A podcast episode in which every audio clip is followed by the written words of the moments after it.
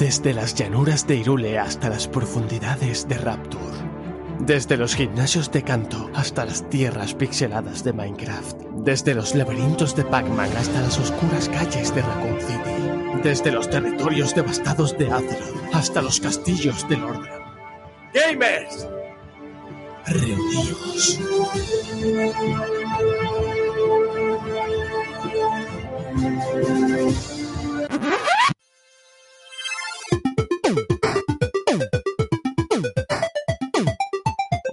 Hola, hola, un programa más, número 8 de esta temporada, número 2. Hola, ¿qué tal? Soy Borja, aquí estamos, aquí hoy Dani y Pablo, ¿qué tal? Muy buena. Muy bien, aquí. También, tam- también está el bizcocho, ¿eh? El bizcocho se está comiendo Pablo para merendar. Claro que sí. Bueno, tenemos una novedad y es que eh, hemos enc- encontrado un programa nuevo para grabar y para poder hacer las cosas bien. Y también, si todo se ajusta a lo, a lo que estamos haciendo hoy, eh, intentaremos hacer streaming de- del podcast, de grabando el podcast en directo y avisaremos por, por nuestro Instagram. Eh, bueno, solo avisar de que si queréis este, vernos en directo mientras grabamos el podcast, pues bueno, que podéis entrar en Twitch y bueno, y en, sobre todo en nuestro Instagram, que ahí avisaremos de todo. ¿Qué tal la semana, Dani Pablo? Pues Muy bien. muy, ajetreada, Oh, la verdad, pero puta hay, poquito, poquito movimiento en el mundo del videojuego últimamente, ¿no? O es cosa mía. Pues sí, no sé, desde Cyberpunk todo ha decaído un poco, ¿no? Estamos viendo quizá, eh, o hemos visto hasta las novedades pre-pandemia y ahora estamos viendo la ausencia de en pandemia, quizá. O un poco la reestructuración de los estudios. Puede ser. Pablo, tenemos un, un, un viewer que te saluda. Lo digo por si quieres saludarlo. Hombre, Bueno, eh, vamos a comenzar la noticia si queréis, ¿vale? Y, y ya está, porque yo creo que sí, lo que decía Pablo, estamos en una época en la que estamos ahí un poco stand-by, que el verano está ya ahí cerca y no sé si sacan mucho, ¿no? Esto es como las películas, va por época. yo creo que está un poco en proceso de, de bueno, las empresas siempre tra- trabajan con unas previsiones de sus próximos años y van un poco ajustando el corto y medio plazo. Y yo creo que, mm, que a lo mejor está en un momento, ¿no? De, reestructurar sus planes. La pandemia también está golpeado fuerte o de forma distinta a las empresas. No lo sé. Yo sí llevo viendo como unos meses quizá un poco flojos. Hemos visto el coletazo de antes de la pandemia y ya.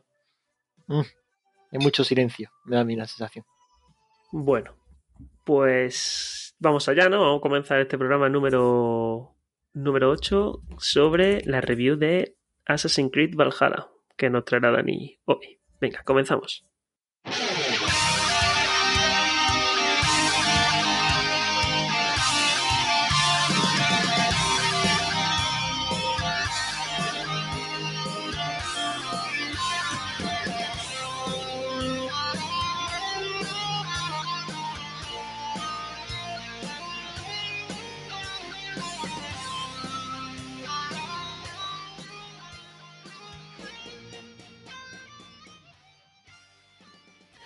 Bueno, pues un día más traemos la actualidad de noticias. Dani, actualidad de noticias.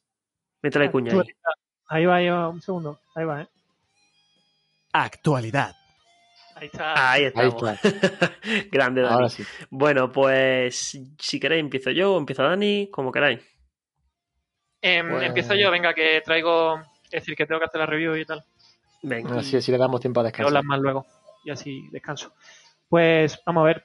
Espérate, voy a poner más musiquilla distinta. Ahí va. ¿Cómo va? ¿Se oye eso? Eh, yo no escucho nada. Vale, ahora mismo no. Bueno, es que no.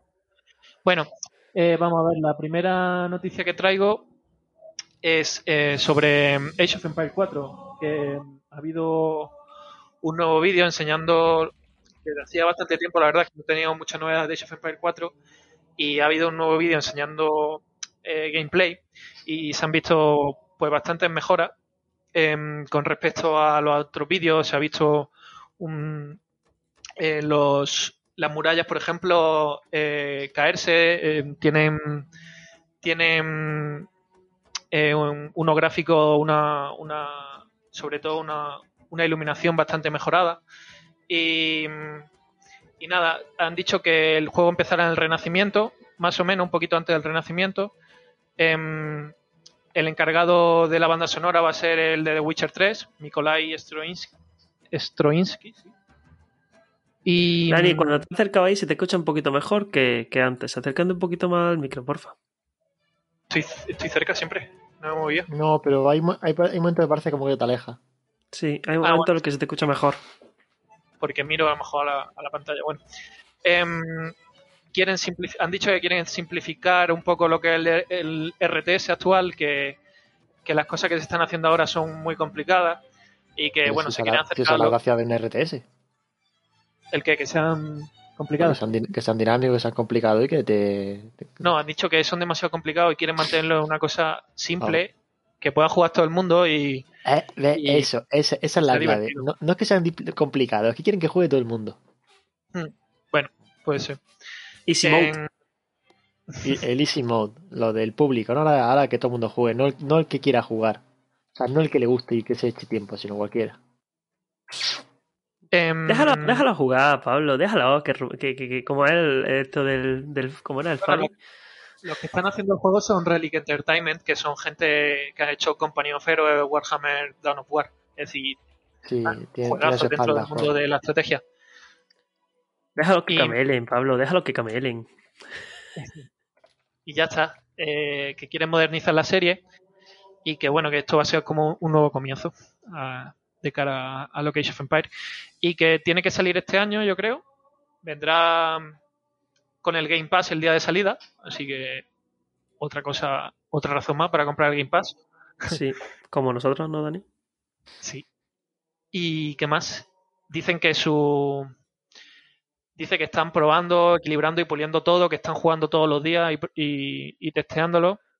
Y que, bueno, debería salir para finales de 2021. En, en, dos, en uno o dos meses creo que veremos más, más información de este juego. ¿vale? Como hicieron con el, con el Cyberpunk. Testearlo a muerte.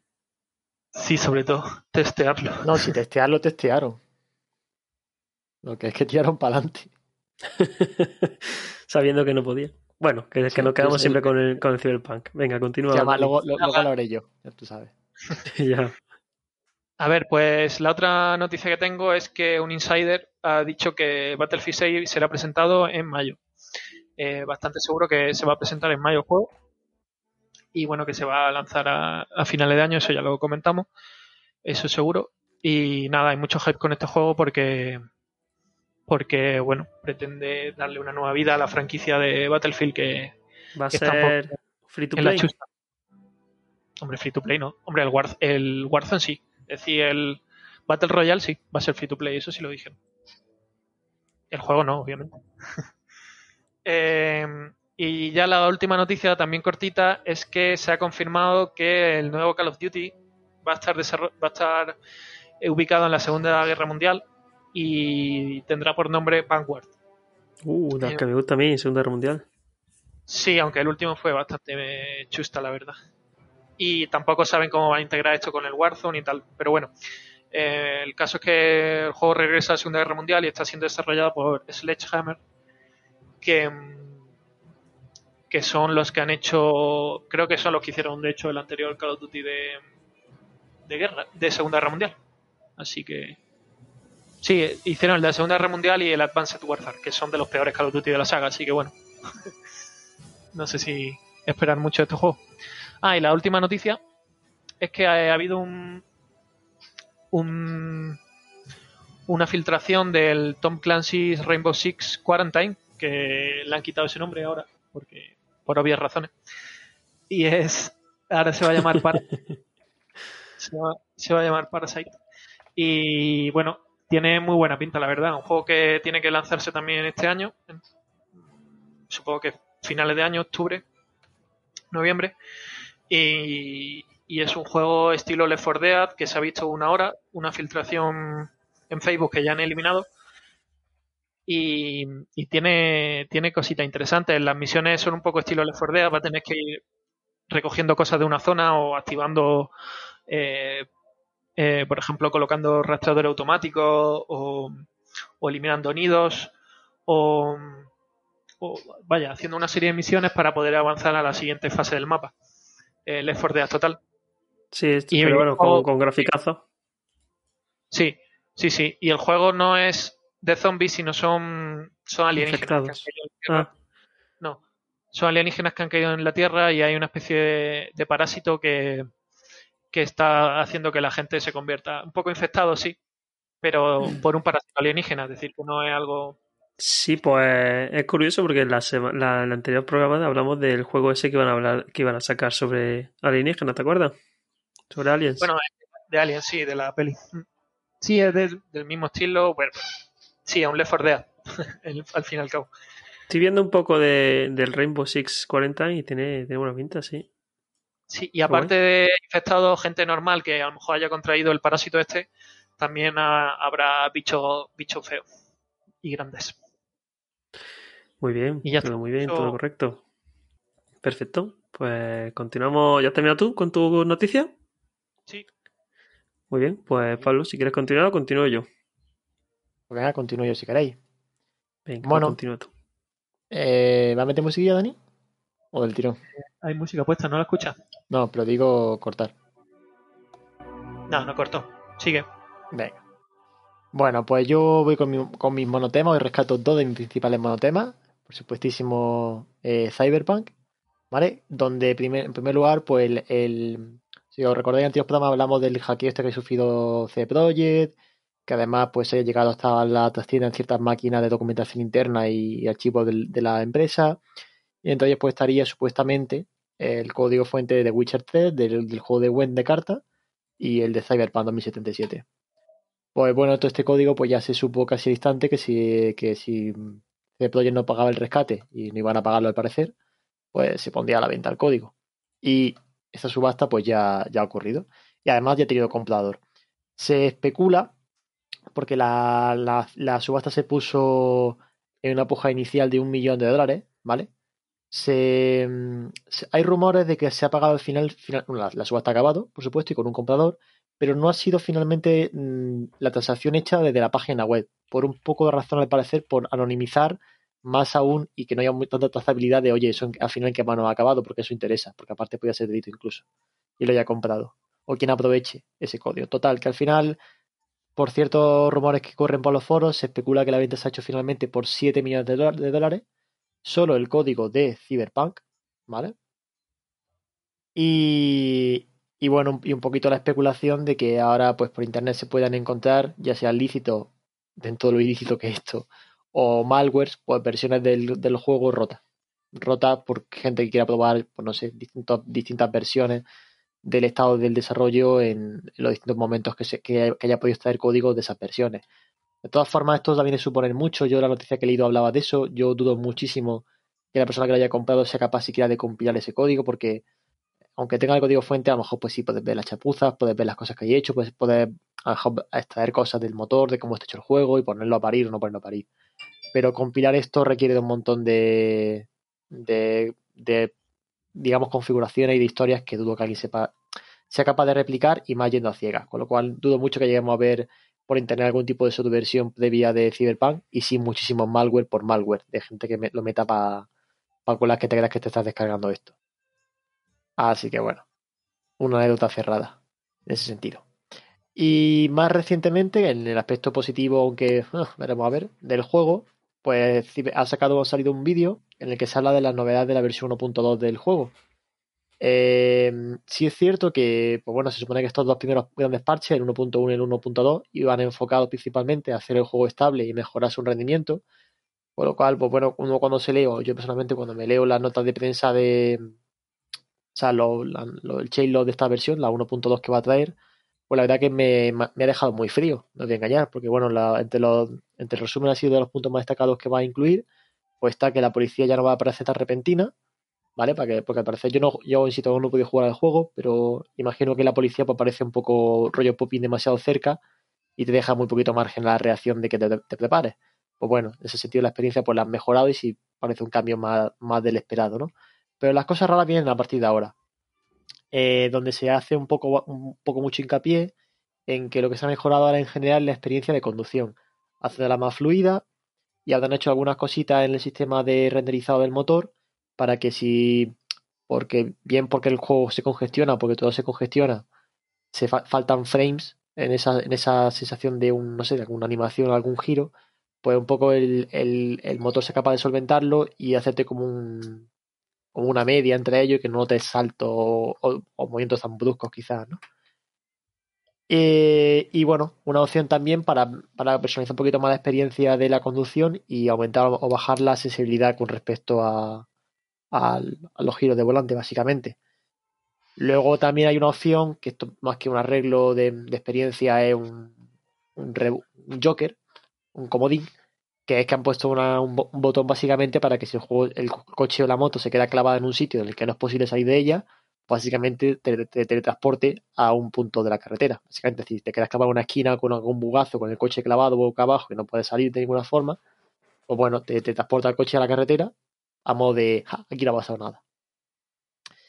Y ya lo último, eso, de, de- dímelo tú, Dani, que has jugado al juego, porque yo no lo he entendido mucho del... del- de la- de Pablo, a modo de control Z, ¿no? En plan, uy, vuelvo donde estaba. Ni, ni, donde, ni donde estaba. Eh, pues si esto es la carretera y estoy aquí en esta esquina, pues la carretera más cercana, sí.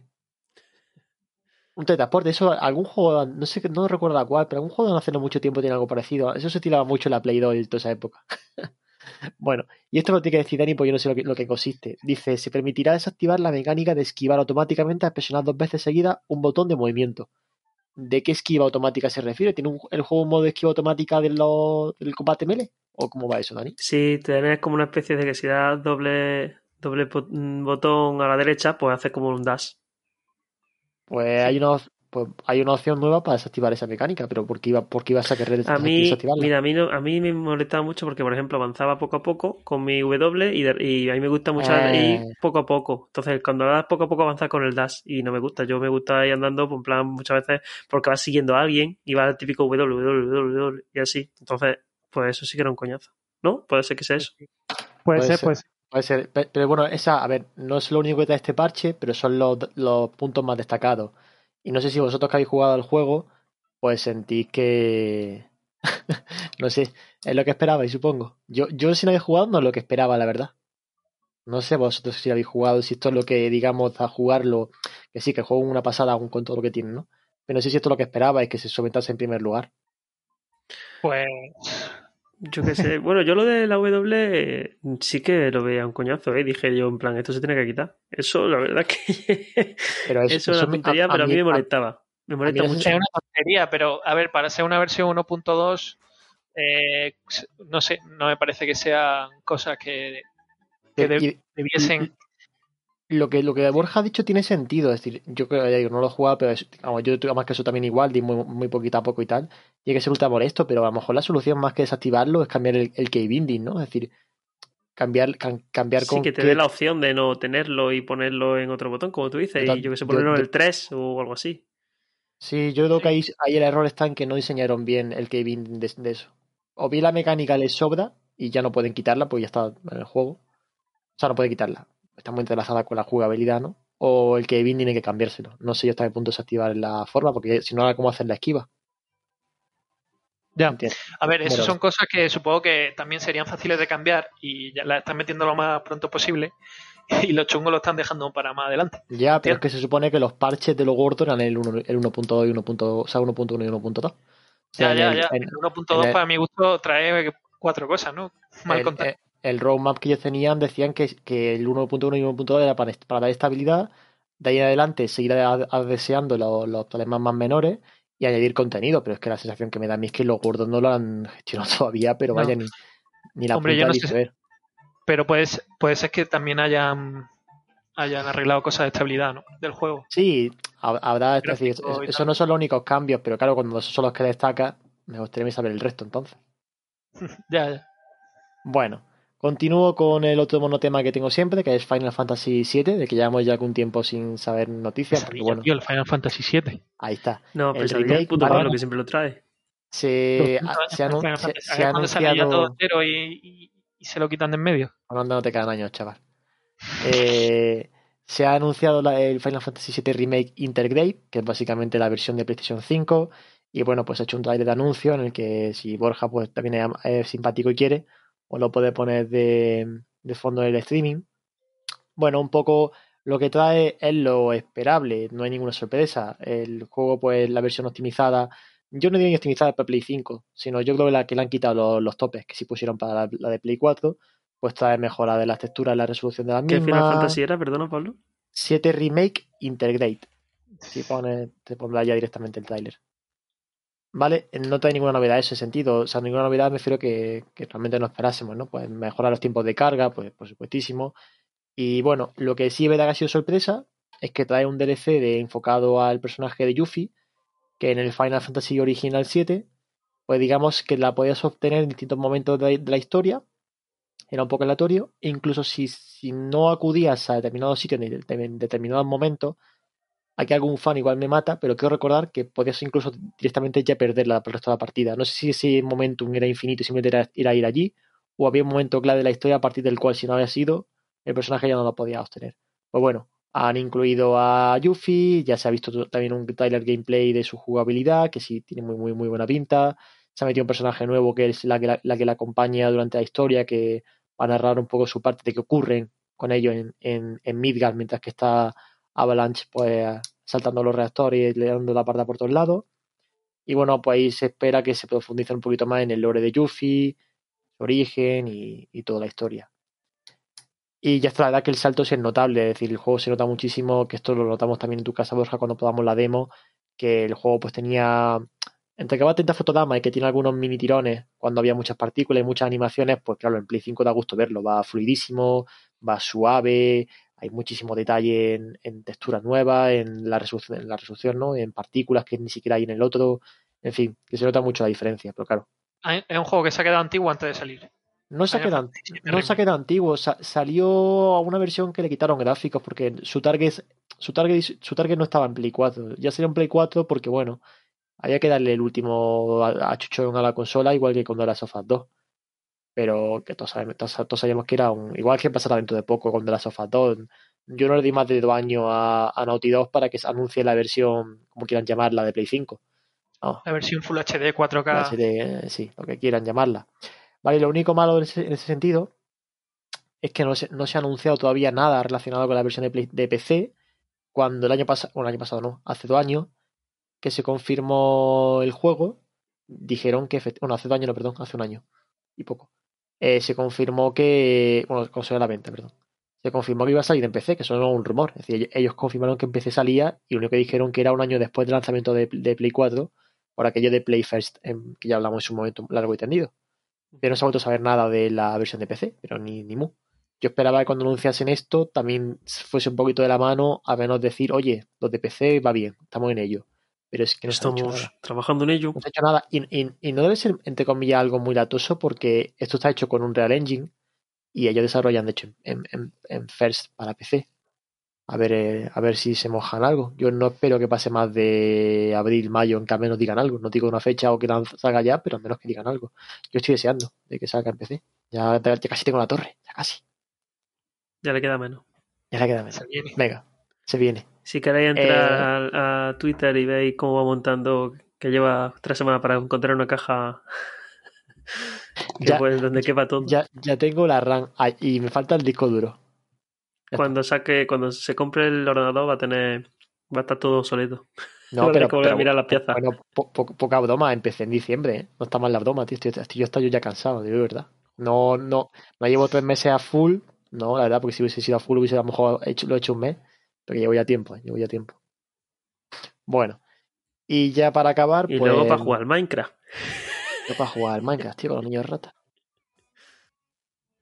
Eh, y, pero bueno, con, el, con, con, el- con Ray Tracing es otra historia, el Minecraft, ¿eh? Ojo, eh. Bueno, y ya por último, para cerrar mi sección, eh, Con pues, Ray Tracing consume más que cualquier juego medio, ¿eh? pero porque el Ray Tracing está muy bien hecho del Minecraft, es que nos reímos, pero poca broma, ¿eh? Sí, sí, es brutal. Y a- bueno, Bueno, eh, aparte, para aparte jugar Stardew Valley. todavía, a ver, Ray Tracing es una tecnología todavía muy moderna, o sea, muy reciente, eh, la gráfica, el soporte es también muy reciente, es decir, no, no podemos esperar la primera generación de todo y recién integrado, que, que sea en sentido ni la experiencia más realista, ni la mejor optimizada, por muy bien que optimizada que esté, tanto por, una, por la parte de hardware como por la parte de software.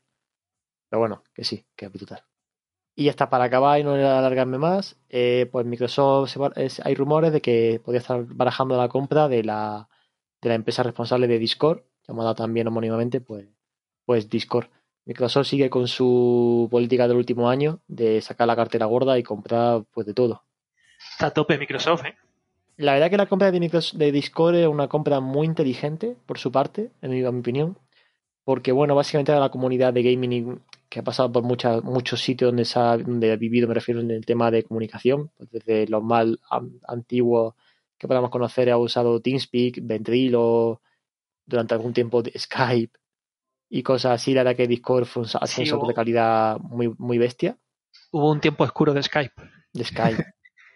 Eh, es una, una salto de calidad muy bestia. Eh, además, la aplicación siempre ha estado muy funcionando muy bien y muy bien pensada desde el principio. Yo no recuerdo Incluso- antes de, incluso- de- de Discord que usábamos Hamachi. No, Hamachi no. Eh, No, Skype. No, mira, había una, por ejemplo, que Skype. se llama Xfire, usaba yo. Xfire también lo he usado yo. Xfire. Ventrilo, yo, por ejemplo, Ventrilo y TeamSpeak de la época del WoW de Raiders. TS, exactamente TS lo que yo quería decir. TS, Xfire. Pues, pues. Ventri- Ventrilo A era ver, una el versión un poquito viene a ser un Xfire, TeamSpeak, TS, pero bien hecho. Bien hecho, claro. Ventrilo fue una versión muy mejorada de TeamSpeak, pero iba en esa misma línea. Era un canal al final privado que entrabas con una IP, una clave privada y, y ya está. Pero funciona mucho Pero ahora Discord, porque yo me acuerdo TS, bueno, se conocía, pero es que Discord yo creo que lo conoce todo Cristo que juega. Sí. Claro, como los Sí. youtubers, gamers, streamers y todo eso lo usan también. Es que Discord, y además O sea, que tiene o sea- muchísimas, con los bots y todo, tiene unas utilidades que, que es increíble. Es, y no solo es el- gente que juega, también gente que se dedica a muchas otras cosas lo usa. Es que Eh, eso es eh, es, un, es, un, es un Telegram de este tipo de historia. Es decir, es una aplicación muy bien pensada, muy bien en funcionamiento, y además con mucha facilidad de extensión para muchos ámbitos, con, como decir, ¿no? con bots, con canales, con. En fin. Sí, yo estoy, yo estoy metido en un grupo de Discord, por ejemplo, que hablan solo de, de noticias de Estados Unidos y cosas así. Es que Sí, yo estoy metido todo. en uno que es de, que es sobre, El, el de Nanísimo, ¿no? ¿Nani? Sí, claro, sí. yo estoy en uno metido que es sobre, para hablar con otra gente random de, en inglés, en plan, para practicar el speaking. Sí, no, no, la- las posibilidades de estos son infinitas. Bueno, Se ha democratizado Discord. a lo que iba, que mm, es un foro en- de voz. Yo creo que a lo mejor una de, las, una de las mejores formas de escribirlo. Bueno, que la compra de la es una opción muy inteligente, porque bueno, aj- ajeno a los múltiples usos que tiene Discord, que pues sí, pues verdad que no se acotan únicamente al gaming, pero el nicho del gaming está metido en Discord. O sea, el que usa comunicación hoy en día para algo está, no usa Discord. Ya es muy raro el que utiliza Skype para el grupo cerrado de amigos, ¿no? Tiene un servidor privado que, que son gratuitos y ahí está, todo dentro. Entonces la compra de esto para posiblemente integrarlo dentro del propio equipo Live, bien como el sistema de comunicación por defecto de equipo Live, como una aplicación nativa que no, no, se- no se instalable desde la Store, sino que vaya instalada, instalada en cada Xbox, pues tiene sentido. Y aparte, pues recordemos que Microsoft pues tiene Windows, ya está, pues para su bien que lo quiera utilizar para su, top- su xCloud, como sistema de comunicación ahí te metido, y que tiene una aplicación abierta aparte, en fin, tiene eso buen, buenos sitios donde meterlo. Y nada, no sé si tengo por aquí la. Sí, tengo aquí la- el dato, ¿vale? La compra estaría rondando los 10.000 millones de dólares, la, la suma. Que esos son 10 billones americanos, que no los nuestros. Recordad que eso es, es distinto. No sé muy bien quién, quién, fue, quién fue el gracioso que hizo esta, que esto existiese, este problema de hablar de billones americanos o no americanos. Pero eso, 10 billones americanos o 10.000 millones de los nuestros. Claro, porque los, los europeos son 10 millones de millones Son, son y los americanos son 10.000 millones. Ya, pero sí, sí, sí, sí, la, si la transformación la entiendo. Digo que no sé quién fue el Lumbreras que generó ya. esta disputa de que tengamos que. No sé si existirá un billón en Europa, porque un millón de millones es una brutalidad. Bueno. Así que ahí está. eh, no hay mucha más tal. Recordemos que pues la última, la última compra grande que hizo Microsoft eh, fue la de la del grupo Zenimax, que se traduce en la compra de Bethesda y de software, Arc- Arcane Studio y demás, que poca broma. Además, ya he leído yo por ahí que va a haber algún título exclusivo de Bethesda gordo para, para Microsoft Studio. O sea que. Hombre, el, el que están desarrollando Bethesda, ¿no? El de el del espacio, este que tiene una Claro, pintaza la, brutal. la nueva, la nueva IP, que no recuerdo el nombre. ¿Cómo se llamaba? Eh, ¿Cómo era? ¿Cómo se llama ese juego? Joder. Eh, Starfield se llama. Starfield. O sea, Eh, que es un juego del espacio de, de descubrimiento espacial que bueno, que solo se vio un tráiler, sacaron hace dos años en 2018 y no se ha vuelto a saber mucho más, solo que está en desarrollo. Sí, decían que aún estaba muy joven para enseñar nada, pero bueno, ya están haciendo cosas. Mm. Así que sí, poquita broma con eso. Y ya está, yo la impresión que me da es que estas noticias cuando suenan es que están casi, casi ya. Yo no, yo no creo que buscan con esto un poquito de reacción por parte del público a ver qué, qué opina, pero vaya. Eh, bueno, es que Discord estaba buscando la venta.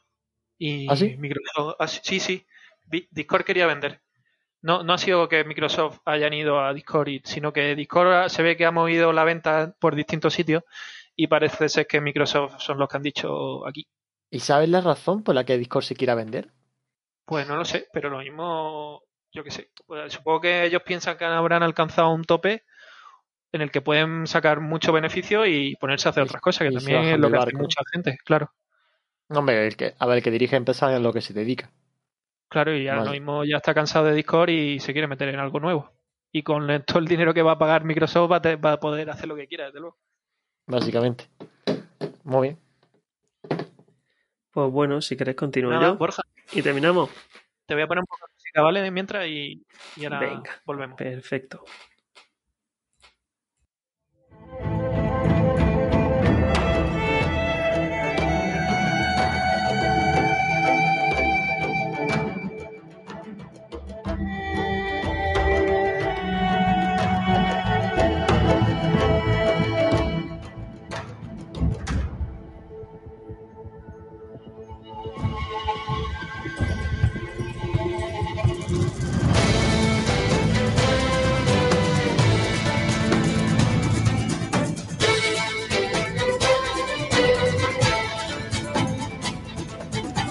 Has metido, ¿no, Dani?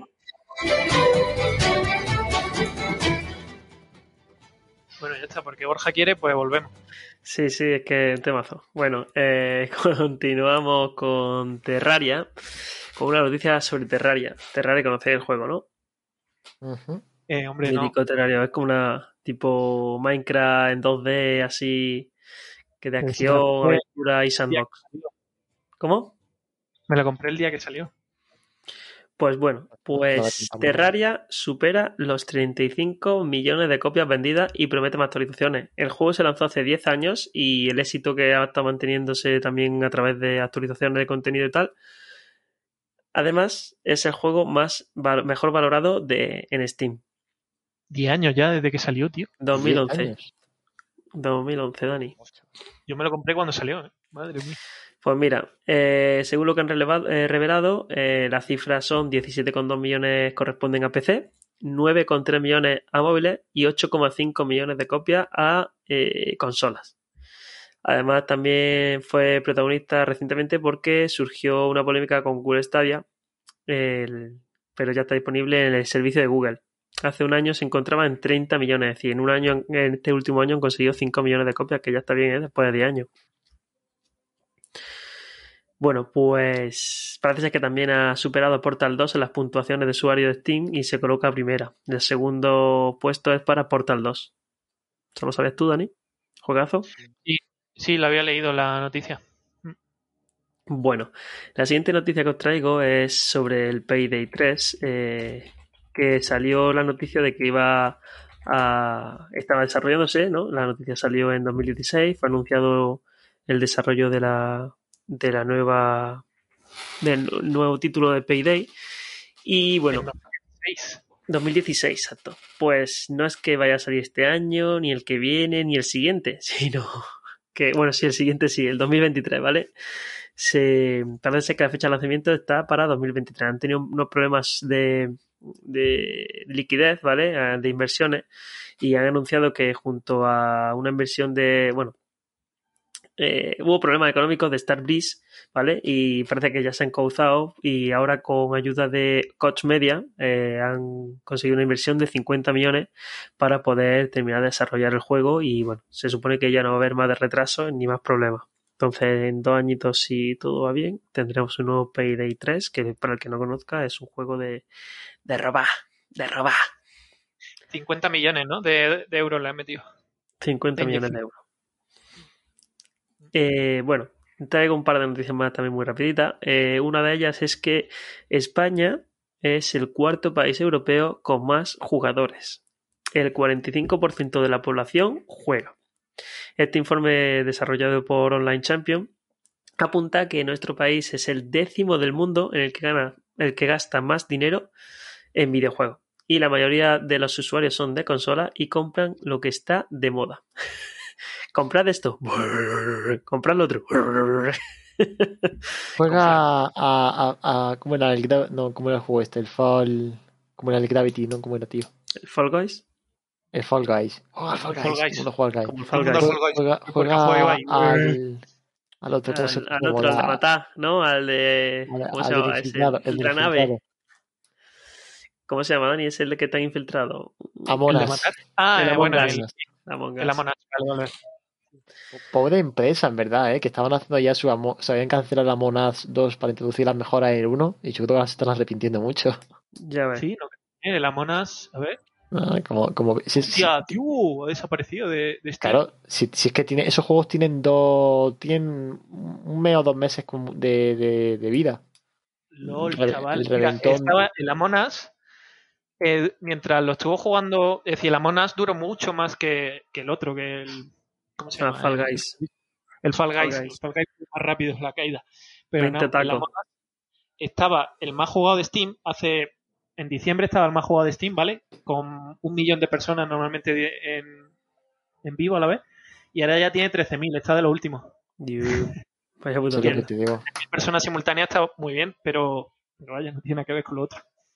Si al Bueno, final pues- son modas, es que estamos sufriendo lo que, lo que otros lo que otros sectores llevan sufriendo mucho tiempo, el, el, el- con los coletazos de las Pero modas. bueno, esto es lo que es la moda. La gente famosa que juega una cosa, pues yo juego a lo otro. La gente viste de una forma, pues yo he visto también. Esto es así. Bueno, ahí parece que hay, hay tres grupos en los que se ha dividido estos jugadores, ¿vale? En los que nosotros creo que nos encontramos en hardcore gamers, lo han llamado, ¿vale? Que son los menos numerosos y quienes más beneficios reportan a la empresa. Los, los casual gamers, que son el más cuantioso y el que más gasta. Y los gamers ocasionales, que son tan casi tan numerosos como los casual gamers, ¿vale? Pero que principalmente juegan a través del móvil. Típicas madres y gente así más mayorceta o incluso gente joven que no juega nunca a videojuegos, pero sí que tiene el típico juego de móvil y que le echa por su orilla, ¿vale? Como el Candy mítico, exactamente, el mítico Candy Crush. Eh, Estamos justo por detrás, eh, somos el décimo país, como decía, y estamos justo detrás de tres países del viejo continente de Europa, como son Reino Unido, Alemania y Francia, ¿vale? A ver, ¿esto de qué es de los mm, hardcore gamers, eh, casual gamers y gamers ocasionales? Pues bueno, eh, eh, lo- el tema de, de los, perdón, de los hardcore gaming son los, los usuarios que tienen equipos mm, pues como nosotros, pues de que tenemos un PC tocho, que tenemos que se gastan las pelas en gafas de realidad virtual, periféricos para simuladores, que se compran, como nuestro colega se ha comprado volantes y, y pedales para jugar videojuegos así de, de motor. Yo Vale, me quiero comprar la, la VR, hecho, ¿eh? Cuando me recupere de la hostia.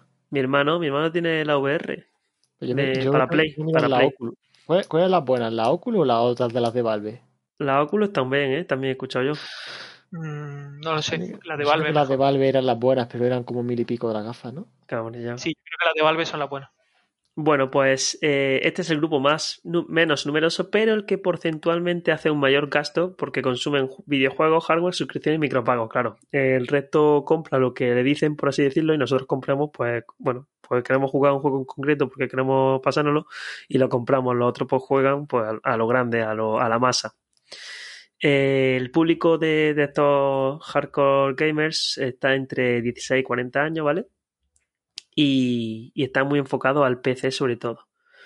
Eh, los casual gamers son los consumidores más habituales, los que más cantidad de gente hay, que quieren, que son los que compran consolas, aunque cada vez son más expertos y consumen productos cada vez más complejos de PC. Y bueno, como decíamos, están vinculados mucho a la moda. ¿Cómo? Que antes la, de- la- la terminología, cada vez productos más complejos. Sí, co- como, como un PC.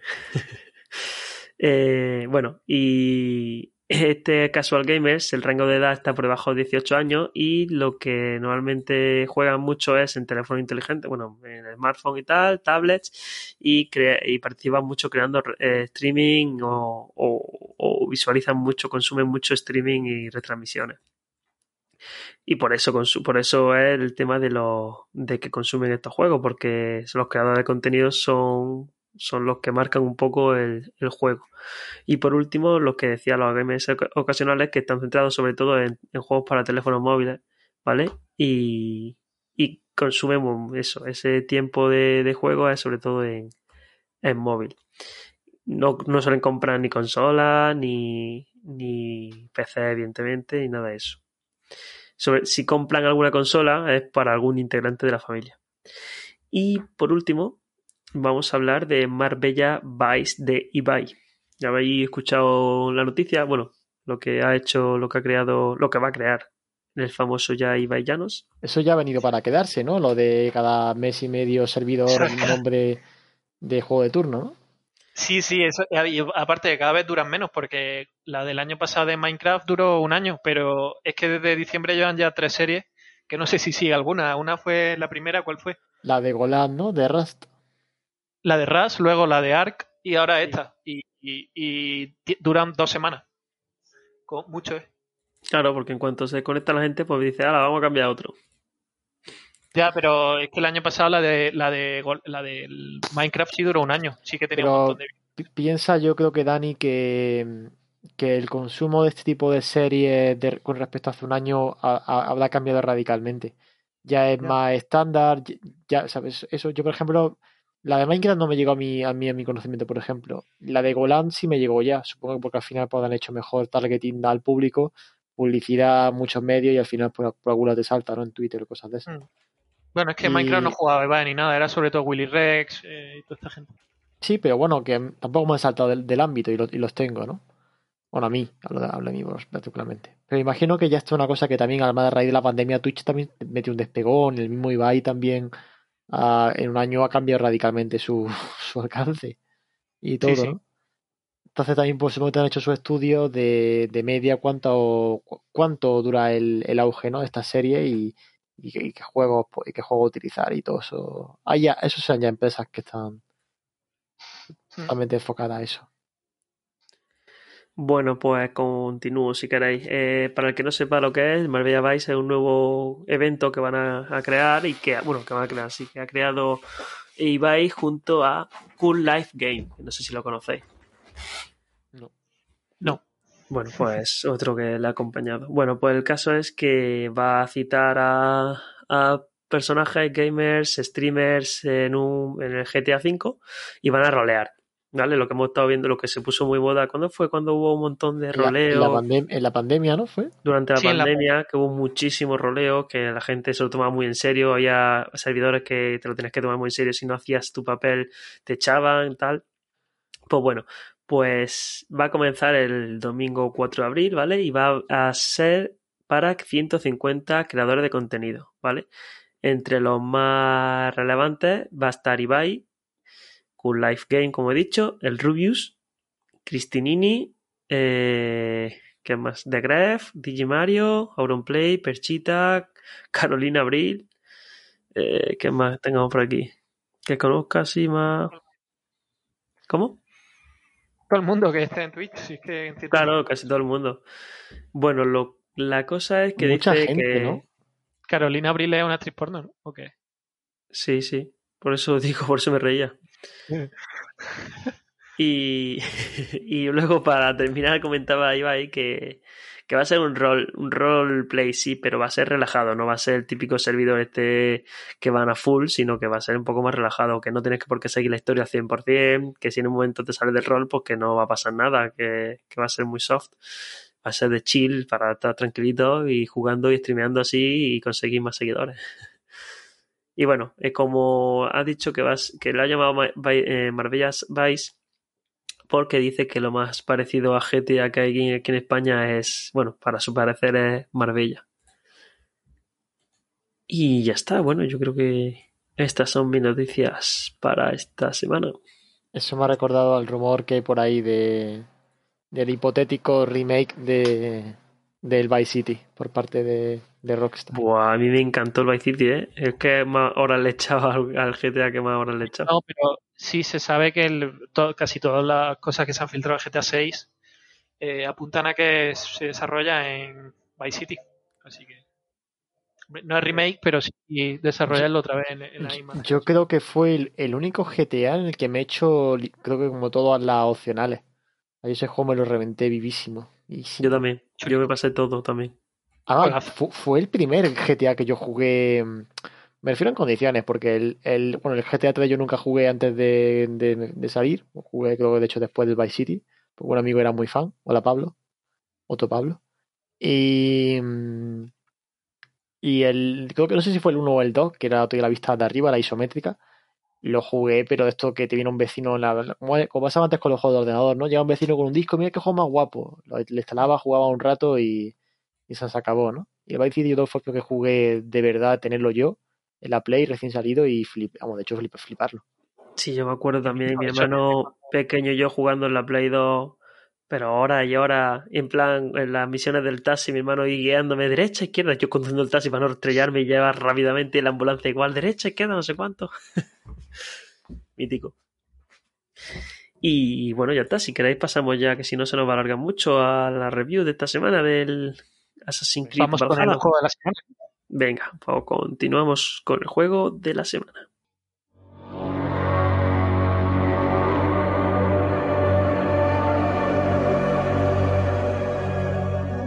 El juego de la semana.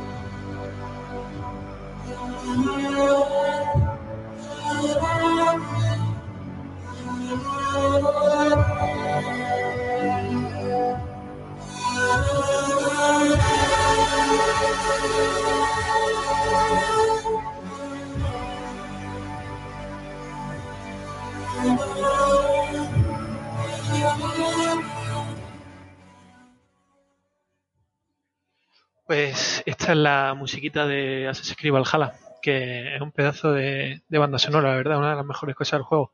Me ha flipado la banda sonora. No sé si... ¿Qué os parece? ¿Os ha gustado? Sí, me encanta, han puesto música del Valhalla y la verdad es que sí, mola un montón. Pero mola, es decir, como dice Pablo muchas veces, para ponerse de fondo mientras hace otra cosa, está Sí, muy yo- guapa. Yo la música son casi 50 canciones la he tenido puesta hoy todo el día para ambientarme un poco mientras hacía la review y tal y, y está muy muy chula. Está venido Bueno. arriba.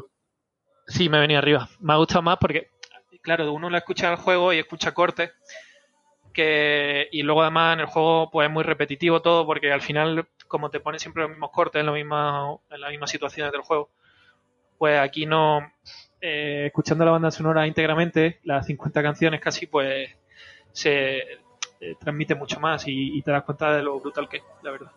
Bueno em, vamos a hablar de Assassin's Creed Valhalla un juego, este juego salió el último de la saga Assassin's Creed salió en el día de noviembre de 2020 y es un juego a ver voy a bajar un poco la música de acción RPG Em, un RPG soft digamos porque de RPG tampoco tiene demasiado eh, más de acción y luego tiene el, el, aspecto de rol que le han ido metiendo últimamente a los Assassin's Creed que bueno está, está bien es decir porque no quiera complicarse mucho está bastante guay Em, el juego de Ubisoft Montreal eh, y aparte han colaborado 14, más, 14 estudios más en, la, en el desarrollo del juego, es decir, una brutalidad. 14 más Ubisoft, 15 estudios en total. Y los directores han sido Asra, Asra Ismail y Eric Babs, Que tiene un nombre curioso. Asra Ismail eh, era querido en la comunidad de Assassin's Creed hasta que lo echaron del Assassin's Creed Valhalla. Bueno, esto hay una polémica que hubo poco antes del. durante el verano de 2020, ¿vale? Esto, eh, fue el creador del Assassin's Creed Black Flag, el 4, de los piratas. Luego hizo el, el reboot de la franquicia Assassin's Creed con el Origins, fue el encargado. Y, y la gente, pues, el de los piratas era un juego que a, la- a mucha gente le gustó. Y el de Origins, pues, gustó muchísimo porque era un reinicio de la saga, entre comillas, bastante. mm, vaya, eh, bastante novedoso comparado con lo que llevaban haciendo hasta ese momento. Y el caso es que este hombre, que realmente ha hecho también Assassin's Creed Valhalla, pues tuvo una polémica durante verano 2020 que se descubrió que, en, la oficina de trabajo le había, había estado mandando los mensajes a no sé cuántas chicas y tenía varias aventuras amorosas y no decía que estaba casado. Bueno, al final eh, tuvieron que echarlo de la compañía y, tuvo varias demandas por acoso y tal dentro de- del estudio. Esto Ubisoft lo silenció bastante, tampoco se le dio mucha bola y simplemente lo, lo echaron después de una investigación interna que ellos dijeron. eh, echaron a, este hombre que, por otro lado, aparte de esto, era eso, la- la- los aficionados de Assassin's Creed, la verdad es que le tenían cierto aprecio. El juego salió para Windows, PS4, PS5, Xbox One y Series S con el, el juego este activado, el... Uy, no está sonando la música de... ¿Por qué no? Bueno, ahora sí. El juego este activado que sí puede, puede jugar en PS4 y luego pasarlo a PS5 y en el momento que quisiese. Em, si te comprabas la Play 5 más adelante. Y mm, bueno, eh, vamos a hablar un poquito de la historia y los personajes.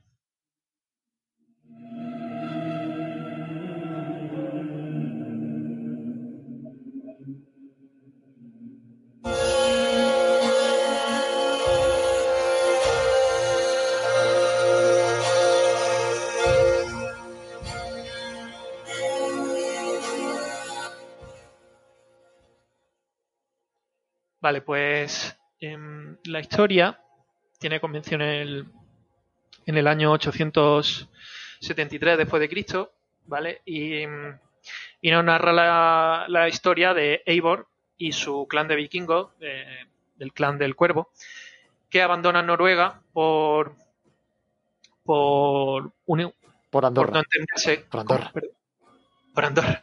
No, por no entenderse con uno de los clanes vikingos con los que ellos están.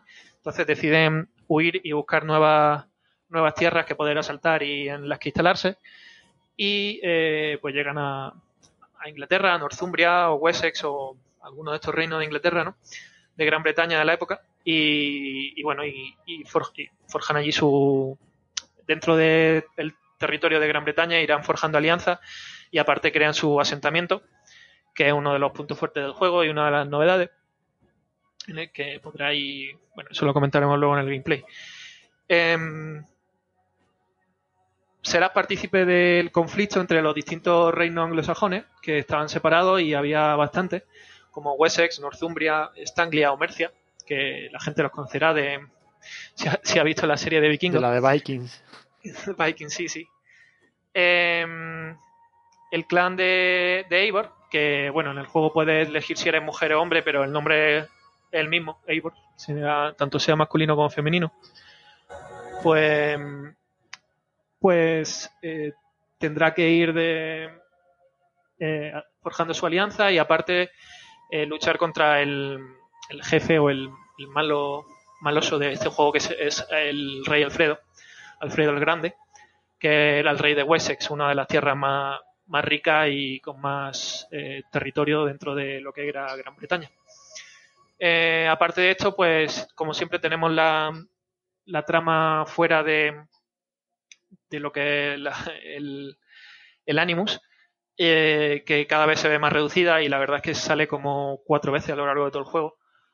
Mm, al principio, al final y dos veces a mitad, es decir, en unas 60 horas que yo he jugado, eh, pues unas cuatro veces es poquísimo, no te interrumpe casi nada el juego como antiguamente a lo mejor se interrumpían mucho.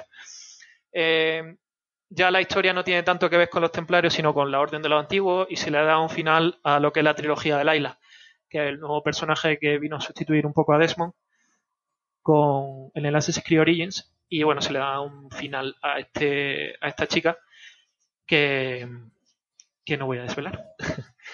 Em, el juego comienza con una cinemática brutal, chulísima, mm, como no he visto yo mucho, la verdad, en Assassin's Creed.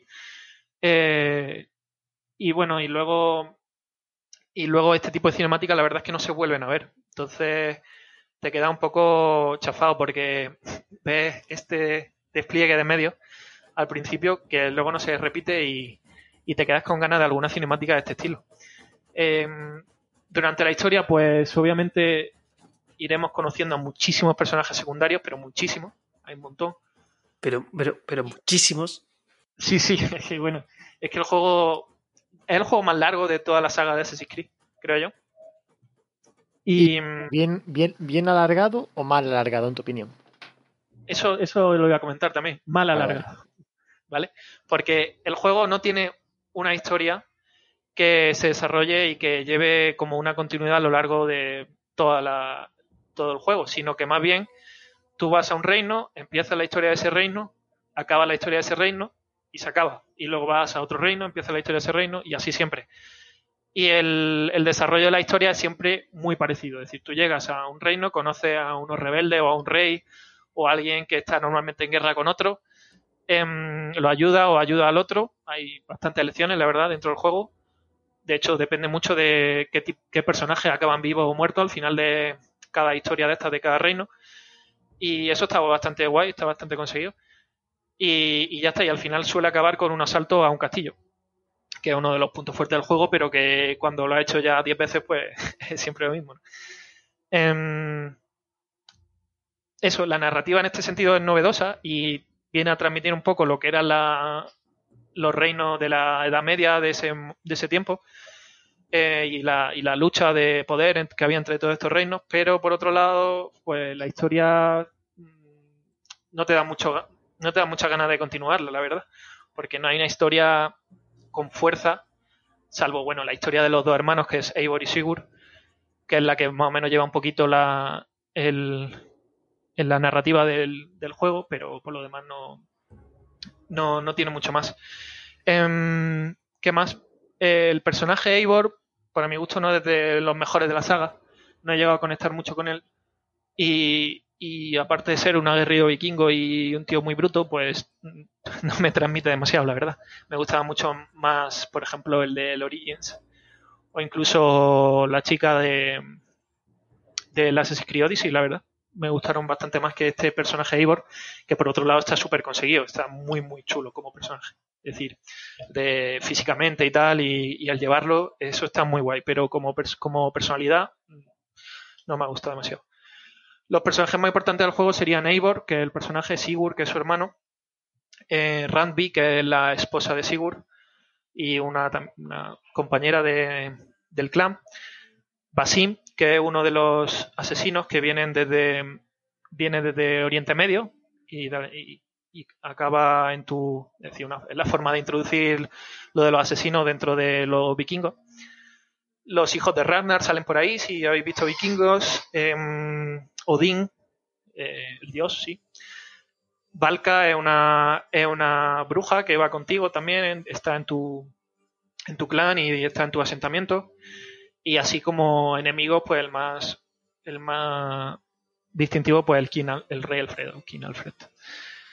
Em, ¿Qué decir? ¿Qué más? Pues, bueno, eh, sí, eh, Asraf Ismail, el, el creador del juego, comentó que mm, una de las inspiraciones que tuvieron para, para el juego fue el libro de mm, el libro de Michael Crichton eh, eh, que se llama Festín de mm, eh, no sé qué de cadáveres, ¿vale? Es un, libro que venía a narrar las la, una historia de un, de un árabe o alguien que venía de Oriente Medio y acabó eh, estando con los vikingos, eh, acabó eh, haciendo viajes con los vikingos, una historia totalmente ficticia, no, no está basada en nada real. Y, bueno, un libro de Michael Crichton, que si lo conocéis, bueno, si no lo conocéis, el escritor de, de Westworld o, o, de Jurassic Park. Y un escritor de ciencia ficción. Y no sé si habéis visto la película El Guerrero número 13. ¿La habéis visto vosotros? ¿Que sale Antonio Bandera? No la he visto. Bueno, un película, un mítico Yo sí. de. Yo sí lo he visto. Eh, es del director de La Jungla de Cristal, ¿vale? El Guerrero número 13 es un peliculón de Antonio Banderas, a mí me encanta, la verdad. Es una típica peli de La acción, polla. pero bueno, es- sí, pues está basada en este libro, en este libro que en el que está basado también el videojuego. Y, y está muy chulo, la verdad. El, el libro es fantástico porque es- viene a contarte un poco la historia de, de cómo estos eh, vikingos conviven a la vez con el hombre de Cromañón y que son unos caníbales y tienen como una lucha entre los caníbales y los vikingos muy, muy, loco todo. Em, ya está, bueno, es un poquito la historia de los personajes y, y la base del juego. Y ahora vamos a comentar un poco el gameplay.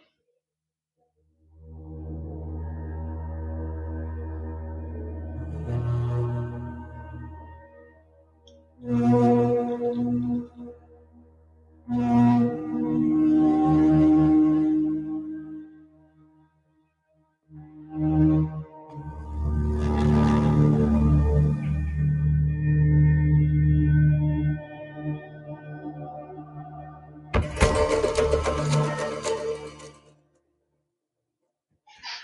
vamos a ver, eh, el gameplay. El gameplay. El gameplay me parece uno de los más pulidos de la saga. Es verdad que en cuanto a saltos y mecánicas de. mm, pues esto, de la típica de Assassin's Creed ir saltando entre, entre edificios y tal, pues no es, no es tan buenos como los que había antiguamente. Quizás el Unity fue lo mejor que hicieron en ese sentido. También visualmente fue lo mejor. Pero por Pero- la pero por la integración, o sea, por el- lo que es en sí las mecánicas o porque simplemente la, la, la- la edificación de, de este juego no permite tampoco mucha locura.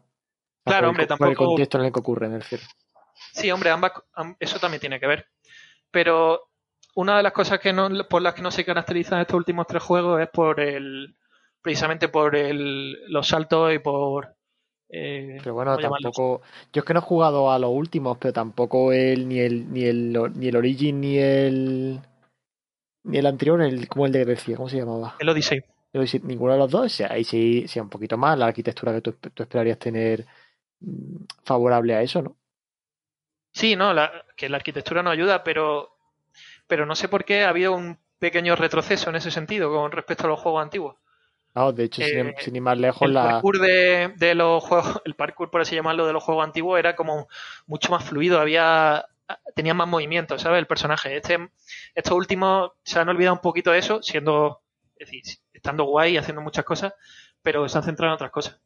Hombre, no es lo mismo el tío, un vikingo que es un poco así más tocho, ¿no? Que un que No, los tíos bueno, que se el veían antiguamente el en sí Assassin's Creed pero el egipcio de, del Origin o el griego o del Odyssey comparado, por ejemplo, con el... Con El Odyssey fue el peor en ese sentido. Por ejemplo, el, el primer Assassin's Creed, que no recuerdo dónde, dónde ocurría, pero bueno, Oriente Medio, no recuerdo ahora en qué parte. Jerusalén y Pues- tal. eh, más, más o menos, más o menos lo mismo del, de que tú, o sea, mismo tipo de edificación más o menos de, de estos últimos dos. Y luego, por ejemplo, el segundo, el de, el de Italia. Sí, bueno, en Italia sí puede ser que fuese el que más evoluciona en ese sentido. Pero Y el, y el fue el mejor, en ese- era parkour puro. Ya, si un al vídeo Unity, ahí en, al Unity lo que le pasó es que salió más roto el motor que el demonio. Sí, pero luego cuando lo arreglaron, se, ahora se ha quedado como uno de los mejores juegos de la saga. Em, bueno, a ver, eh, que me he quedado solo en, en lo primero. Em, es decir, como, como muestra de los Assassin's modernos, con el estilo que tiene ahora de acción combinada con RPG, este juego me parece uno del- de las mejor, de la mejor muestras, sin duda. Es decir, han conseguido pulir el, el género que han creado en este sentido y para mi gusto la mayor, el mayor exponente de, de lo que es el, nue- el nuevo estilo de Assassin's Creed. Eh, porque hay muchas cosas que van mejorando con respecto a los anteriores juegos y que han ido puliendo, que se ve que no tenían muy que no tenían muy bien o muy claras cómo llevarla a cabo en Assassin's Creed y con, conforme han ido pasando los juegos pues han ido mejorando, eso se ha notado. Em, una de las grandes novedades del juego son los saqueos de los pueblos, monasterios y, y los asaltos a los castillos, como hemos dicho antes. El ir con tu barco vikingo por, el, por los ríos de, de Gran Bretaña y asaltar pues un pueblo de asustados eh, monjes que salen corriendo, pues la verdad es que está muy guay. Además, en cuanto tú entras en el, tú vas con tu barco y ves que puedes asaltar ese, ese monasterio, pues llega, saltas, salen, se activa de pronto una música súper épica de vikinga. Eh, y, y, acto seguido, pues salen todos tus vikingos del, barco y, a matar y, a no dejar nadie con vida y a quemar todo lo que, lo que se pueda. En ese sentido, el juego pues es muy divertido, la verdad, y cuando lo hace la primera vez está chulísimo. Eh, es una sensación muy, muy guay. Eh, pero bueno, eh, obviamente al final tienes que hacerlo 40 o 50 veces, pues ya te lo, te lo aprendido de memoria, como todo. En este juego es que al durar 60 horas, o al jugar 60 horas mínimo, porque el juego, si te lo quieres pasar entero, son 100, 120 horas, pues al final, claro, la cuando has jugado 20 horas ya todo lo que va a ver es lo mismo, siempre una y otra vez. Entonces, bueno, es lo que tiene este tipo de juego. Que tampoco es malo, pero porque está bien hecho, es decir, al final es divertido, pero, pero también cansa. Y no, pero eso pasa en todos los juegos de ese estilo, Cyberpunk, eh, Assassin's Creed. Sí, no. Bueno, depende. Sí. La curva se hace más angosta según el juego. ¿eh? Hay juegos que no. Eh, si el juego está muy bien hecho, pues no te vas a repetir todo el rato las mismas mecánicas. A ver, ya, ya, pero quiero decir, hombre, ya sí, eh, depende también de decir, los vikingos tampoco creo que hubiese hay mucho, mucho margen para de maniobra, ¿no? En Cyberpunk pues, te puedes inventar mil y una cosa.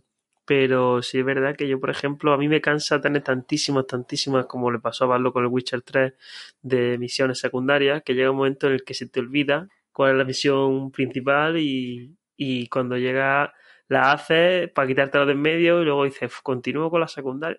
No sé, que él, a mí me pasa eso mucho, que prefiero terminarme la historia porque me gusta, voy a jugar a eso, y luego la secundaria, pues bueno, lo tengo, voy haciendo de vez en cuando. Que, que eso ya cada uno, opinión de cada uno, claro. Sí, pues mira, hablando de secundaria, que es lo que siguiente que iba a hablar, eh, también me parece que han pulido mucho lo de las secundarias porque el mapa de Assassin alguna vez era un poco agobiante, tenía millones de cosas, ¿vale? En la brújula que te sale arriba, millones de puntos y, y, misiones secundarias que hacer y tal. Y aquí lo han relajado eso un poco y, y lo han dividido en, como en puntitos. Hay puntos dorados, puntos plateados y puntos blancos. Y depende del color del punto, pues los puntos dorados son eh, normalmente son eh, armas o, o, libros para, para hacer habilidades, para, decir, para conseguir habilidades. Eh, los puntos y los otros puntos pues son misiones secundarias que se hacen en el mismo momento. Es decir, tú llegas y la haces sin que se te añada la lista de misiones. Es decir, tú llegas y hay un tío que te estilo Red de Redemption. Es decir, te está, diciendo el tío, ah, se me ha caído la carreta ahí por el al barranco, no sé qué, puedes bajar y ayudarme. Y cuando baja es una trampa y están allí los otros y te quieren matar, ¿no? Cosas así. Eh, como, que, como en Witcher 3 que, que, decía, se me ha perdido la sartén, ¿puedes entrar a buscarla? Y yo, ¿en serio? ¿En serio? Pero esa misión de... estaba chula, la cadena que desembocaba en, de eso, ¿no? Que ya, que ya, pero que me hizo gracia es, voy a buscar la, la sartén y yo, ajá, vaya, un muerto aquí, vaya. Sí, pues bueno, aquí son misiones que duran entre 5 y 10 minutos y menos, y, pero están muy guay, la verdad es que suelen ser, son todas muy variadas y te proponen algo distinto mientras estás haciendo la misión principal y bueno, son muy divertidas. Luego están los típicos misterios de Assassin's Creed en los que entras en una cueva o en una ruina, en una, ruina eh, en el que hay un misterio y bueno, tienes que lo típico de ir saltando de un sitio a otro y ir investigando hasta que llegas normalmente a un arma, una armadura o, o es un libro de, de habilidades. Mm, eso por ahí. A ver, luego otra cosa que han hecho, eh, por ejemplo, en el Assassin's Creed Origins eh, había set de armadura y estos sets se podían comprar o los conseguía en el juego, pero había como había muy poquito, ¿vale? Había 4, 5 o 6. Luego en el en el Odyssey fue todo lo contrario, había 100 millones de armaduras. Todos los tíos que mataba era como un RPG, ¿vale? Te soltaban armaduras. Eh, tenías el, lo que es el inventario lleno de cientos de armaduras que no sabías para qué usar, porque todas eran malísimas, porque al final lo, que, lo único que quería era la, la, dorada, que era la buena. Dani, creo que el Odyssey, no sé si hiciste review o no sé si lo hace en algún programa, pero me suena que dijese eso, no, no que tenía... No, no, no, review no, pero me suena No, que dijiste en algún programa que había muchísima basura y que al final no te servía para nada, que es lo que suele pasar mucho en los videojuegos estos, que sueltan basura, basura, basura, que no puedes que hacer nada con ella, ni venderla porque no vale nada, y la tienes ahí, pues, que al final lo elige Eh, una de cada... Pasado un ratito jugando al Fallout, al Fallout 4. Voy a flipar. Pues eh, sí. Pero, pero claro, al final era. No sabía ni qué hacer con todo eso, no te servía para nada y, y no tenía mucho sentido que tuvieses tanta armadura si no la usabas, porque es que usa al final la mejor y tenía 40. Y, mm, y aquí lo que han hecho es un paso intermedio, es decir, hay set de armadura, hay 9, pero se van consiguiendo las piezas por separado. En el origen era entera la armadura. Aquí se consiguen las piezas por separado y están eh, dispersas por todo el mapa. Entonces tú entras a una cueva y ahí sabes que hay una armadura, vas y la encuentras. Y la coges y, y tienes ya el, el peto de esa armadura. Y eso está guay porque Mucho mejor. está muy bien, porque es un paso intermedio. Los conjuntos sientes como que todos son fuertes, no hay ninguno que sea menos fuerte. Eh, visualmente son distintos y bueno, cada uno te da unas cosas o te da otras. Y si quieres conseguir uno, pues vas y lo buscas y lo consigues. Y no es como lo otro que, que era un abuso. Pero claro, eh, eso comparándolo con el Cyberpunk es lo mismo. El Cyberpunk te sueltan todos armas que no sirven para nada y al final te vas cogiendo la que, como decíamos nosotros, la que tenía más DPS es la que te cogía. Y al final no hay ninguna así importante como lo que me estás contando, que es que al final encuentras una que de verdad es útil y que vas a usar durante un tiempo, bastante tiempo. Sí. Y había una cosa que en el Odyssey sí me gustaba, que era que aunque tú tuvieses esa armadura, podías cambiarle la apariencia con cualquiera de las que tú habías conseguido. Ah, vale. Que entonces guardaba, sí, porque- guardaba lo que es la, toda la habilidad y todo, pero lo que es el aspecto lo cambiaba. El aspecto lo cambiaba, entonces pues si te, eh, estabas jugando una hora con uno y ya te aburrías, pues te, pasaba, te ponía otro aspecto. Que eso es una cosa que sí bien.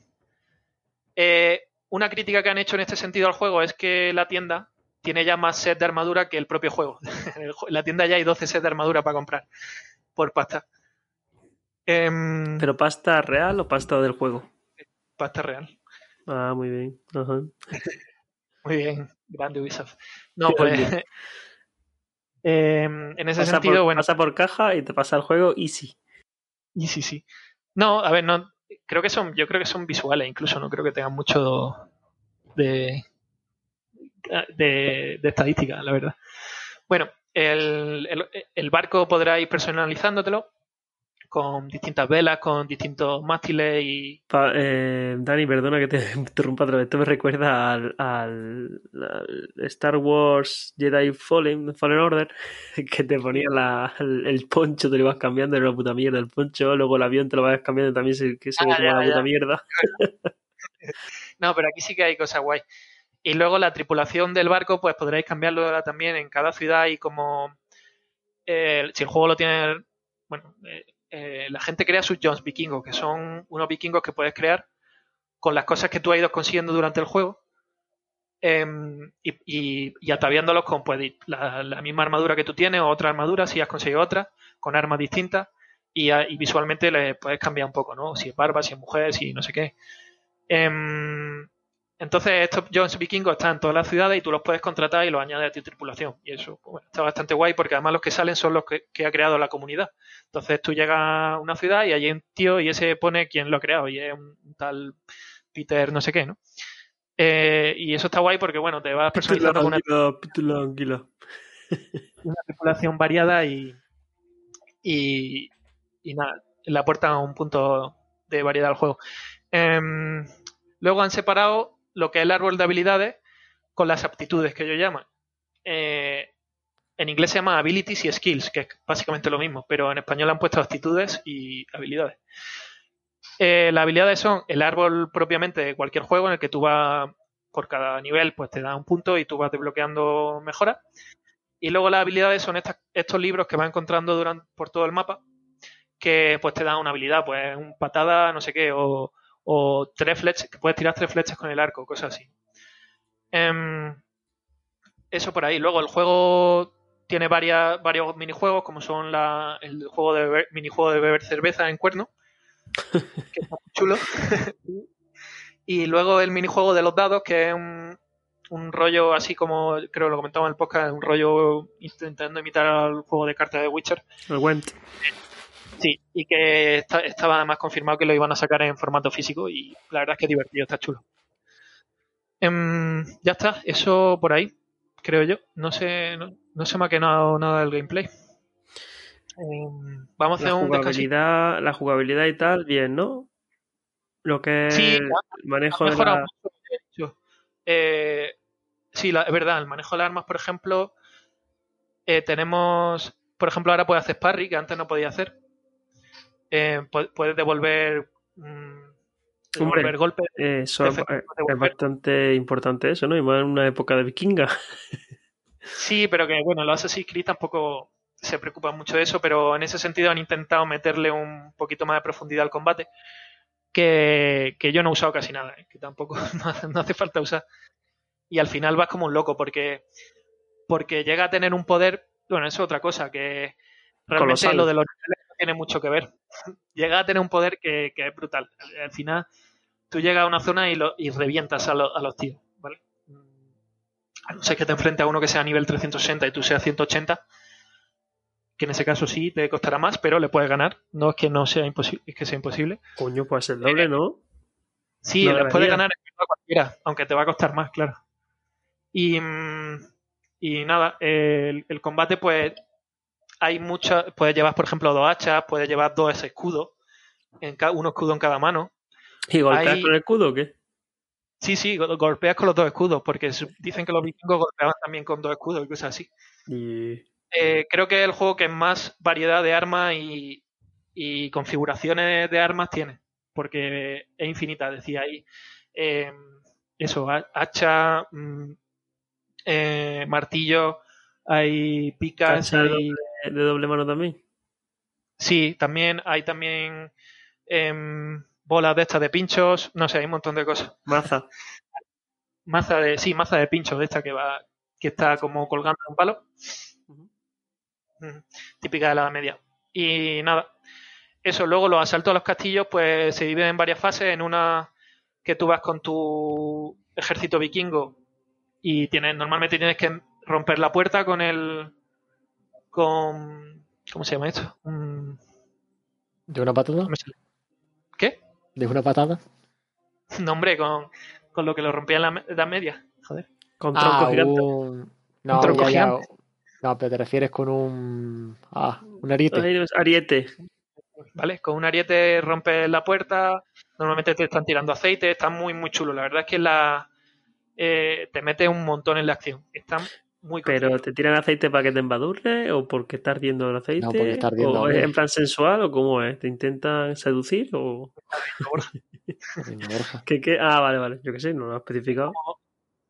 Ves cómo tus compañeros vikingos fallecen ahí, mueren todos bajo el aceite ardiendo, está bastante guay. Y van de camino, al, de camino al Valhalla. Del camino al Valhalla. Eh, luego se han alejado un poquito también del aspecto un poquito más que tenían los anteriores juegos, que es más fantasioso, que te metían dioses y cosas así. Aquí, aquí han vuelto a Los dioses son nombrados, ¿no? Solo. más realistas. Pero un segundo, sin, Sí. que, haga, sin que hagan mucho spoiler. mm, ¿Qué tal la continuidad de la historia de la saga? Porque yo, me, ya, a ver, ya se le está yendo demasiado la cabeza. ahora piensas que se ha ido mucho la cabeza y no en el primero. Bueno, siempre, ¿no? Pero como primero ya también la historia eso. sigue y, y tienen esa cosa de querer continuar la historia del presente, pues cada vez se, se hace, se lía más. Se mete en, en un follón nuevo, así que Bueno, Yo no he jugado ya- mucho al Assassin's Creed, solo eh, es decir, el típico antiguo eh, juego este de los primeros que, que iba saltando de un lado a otro, salto del ángel, todo eso, época, pues eso, Jerusalén y tal. Pero es- se supone que es un tío que se mete ¿no? en una máquina y entonces como que aparece en esa época o cómo va.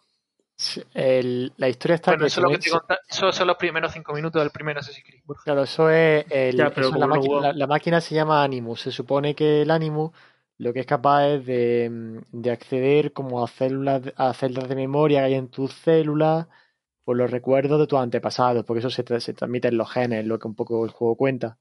Entonces hay una empresa llamada Abstergo que, pues bueno, que se supone que por gracia y amo al arte, que luego se descubre que hay más detrás de eso, pues te, de- se, se de- te dejan acceder a la máquina, porque ya tienen sus intereses, por supuesto, y, y a los candidatos pues no son aleatorios, ¿no? Y eso es lo que lleva un poco a jugar el primer juego con Altair. que es uno de los descendientes de, de Desmond, que era el sujeto 13. 13, no me acuerdo ya si era el 13. Que además, pues Desmond también ti- tiene su a Altair, tiene a Ezio Auditore, que era el del segundo. Tiene, no recuerdo el nombre del tercero, que ya es el último. Spoiler, Desmond sale en este juego. Hijo de puta, tío. ¿Qué es spoiler. Pero no sale como Desmond. No qué hijo de como- puta, que te calles, que te calles ya. Lo sigue enredando el cabrón. Que te calles, que te calles. Vale, eh, Entonces, entonces digamos Eh, que tú, tú si juegas Assassin's Creed el primero, ¿vale? Literalmente, como no sé si, no me lo invento, no sé si el juego duraba 20 horas o cuánto era.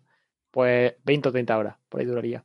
Por lo mejor de hasta la hora 28, el juego te parece normal, te parece un juego en el que, bueno, pues estás jugando algo fantasioso, pero toda la fantasía es realista, es decir, en el futuro pues hay una máquina para hacer eso, juegas con Desmond en Jerusalén, que es un asesino, que sí, que en verdad que hace unas piruetas increíbles, pero está ahí, dentro de la fantasía es, es realista. Lo que pasa es que en las últimas dos horas de juego, como literalmente el final del juego, meten ahí un, un canuto así de grande de, de, de- de fumada increíble, súper guapa. Que, no, que literalmente el juego cambia radicalmente lo que tú, lo que tú piensas que estás jugando, pero, pero, pero brutalmente. O sea, una, ahí entran dioses, había una esfera, no recuerdo qué era para. En fin, ahí dices, Dios, que aquí, aquí estoy jugando. O sea, el juego cambia radicalmente el tono, cambia radicalmente el- el- las bases de los cimientos del mundo en el que juega y, que da un giro que dice, es que no, si, si alguien abandona el juego antes de ese momento, realmente no sabe lo que está jugando. O sea, porque, lo porque el juego tampoco se ha permitido. Y ya los demás, eh, al menos hasta donde yo he jugado, hasta el 4, pues sí, en, en todo momento tienen en cuenta ya ese mundo que es así, donde que hay unos dioses, hay un Edén, hay unos primeros hombres, en fin. Sí, bueno, al final de la saga antes de esta trilogía, digamos que Desmond consigue salvar la Tierra, ¿vale? Pero por- de un, era un, un evento del Sol que iba a hacer que la. Tierra sí, se destruyese. Pero eso creó un campo magnético en la Tierra que ahora está haciendo que, que, ocurran procesos naturales pues devastadores, ¿vale? Y, entonces eso es lo que quieren parar la, protagonista de esta trilogía, que es Laila, eh, está investigando para poder parar esta, este campo magnético de la Tierra y vo- devol- devolverlo a la normalidad. Y, y bueno, y aparte, pues todo el rollo de los Isu, que son los dioses estos, que son los que han creado la vida, etcétera, un poco el rollo Prometheus. Y, y además son ellos mismos se encarnan en los dioses que nosotros conocemos como dioses, es decir, eh, Odín, etcétera, Jesucristo podría ser incluso un, un Isu de estos. eh, ese ¿Un tipo de cosas. ¿vale? o un Jesus? Madre mía. Madre Oh. mía. Cómo juega con la presa. Y, y en ese sentido hay muchas sorpresas. Por ejemplo, hay sorpresas con Basim, eh, el personaje este de los Assassins que va a. Es que es bueno, si no lo voy a jugar, pero si lo voy a jugar, la verdad es que en ese sentido sí que hay sorpresilla al final del juego. Bueno, no lo está cuentes por si alguno No escucha el podcast y va a jugar al juego. y deja, pero que tampoco le va a importar mucho si no juega a otro Assassin, ¿sabes? Porque sí, es que la historia es tan liante y tan larga, llevan tantos Assassin ya, Sí, a- que, además, que además siempre te un máster juga- para siempre saber lo que jugabas pasa. la, la zorrada de, de los últimos cinco minutos, te metían la secuencia que a lo mejor llevas todo el juego esperando. el- y, y no es que te dejasen un cliffhanger, es que jugaban siempre a, a dejarte la secuencia cortada. No era rollo como en Perdidos, ¿no? Que, que siempre es cliffhanger ahí. Te No cuentes, el- no cuentes No, hasta no. que empezar a, verla. no digo nada. Pero, te pero, te haci- pero en, el- en Perdidos te metían un zasca que era en plan, te hacían el cliffhanger, pero si, si, si tú notabas que la secuencia finalizaba y lo que pasa es que te metía un cascotazo en la cabeza que te dejaba muerto. Y los Assassin's Creed, hasta de lo- la trilogía original menos, la sensación que siempre daba es que la secuencia se, se cortaba. O sea, no era que finalizase y ¡pum! Es que se cortaba. O sea, no accidentalmente, sino aposta. Y siempre te jugaban ese rollo de que el juego empezaba con, una- con un cachito, esa secuencia al principio del anterior, luego no pasaba nada en ese sentido, y los últimos compases, pues te metían alguna cosa y te ves el final del juego, ¡pum! Y al final como que jugabas 30 horas para ver 15 minutos más de esa secuencia que, que- que es la historia, ¿no? Principal. Al Pues final, sí, básica- básicamente pasa lo mismo en este juego. de hecho, te- lo, lo que te compensaba más era verte un recopilatorio de la historia hasta ahora, y a lo mejor era un vídeo de una hora como mucho, y te ahorraba, pues, no sé, 90 horas o 100 horas de... de. Sí, yo lo hice, ¿eh? Yo lo hice antes Claro. de... Yo, de hecho, me, ya después de Black Flag, que ya me, nega- me, me he negado a seguir con la saga, el Unity y el Syndicate, que si no me equivoco son los que me faltarían antes de la nueva trilogía, pensaba hacer eso, porque ya es que me, vamos, el Black Flag ya fue como el, el 3 no me acabó de gustar mucho, pero bueno, bueno, todavía. Pero el Black Flag ya es que ya me, a mí me colapsó, me pareció una, una mierda. Pero el, Black, pero el Black Flag sí que tuvo mucho éxito en cierto modo, ¿eh? Yo no, yo no hablo de éxito, yo que fue el juego, el primer juego dentro del cambio de la saga, antes de lo, del Origins. El, juego, el juego es una mierda de un castillo. Yo ya no sé las ventas, luego la, la repercusión que tuve, el juego es una mierda de un castillo. Luego vinieron el Unity, ¿no? Y el, Y el Syndicate. y el, y el Syndicate. El motor, bueno, eso no lo iba a comentar, el motor gráfico que usan en el Valhalla es el mismo que se usó por primera vez en Unity, es decir, llevan cinco juegos con este motor. Y visualmente el juego ha mejorado un montón. Es el mismo del Unity. Es el mismo del Unity. Pensaba que, es que el que motor del Unity era súper avanzado, tío. Es que yo pensaba que el del Origin fue uno nuevo. Y que empezó el Eh, Origin. no, no, no, era el mismo del Unity. Lo que pasa, de hecho, es que Ah, no, yo no sé entonces, si... el mismo, entonces el mismo del Syndicate también. Claro, eh, por eso son cinco juegos lo que Sí. llevan con este motor. A ver. Y el Unity es que se ve brutal, ¿eh? Tú lo pones, hay un mod con el ray tracing a 4K en PC y se ve mejor que cualquier juego actual. Es impresionante cómo se ve ese juego. Se ve mejor que el Valhalla incluso. Eh, lo que pasa es que le salió tan mal ese juego que tuvieron que hacer un downgrade a, a todo lo que es el, el, eh, el motor gráfico un poquito. Y, y luego, pues eh, no se veía tan bien. Origins, eh, Odyssey y Valhalla pues han ido otra vez incrementando poco a poco eh, gráficamente. Pero vaya, aquí, bueno, eso voy a comentar ahora. Voy a pasar ya al arte. tienes razón, viene de Unity. Venga, voy a pasar a arte visual y comentar un poco más de motor gráfico y Sí, que así no se alarga.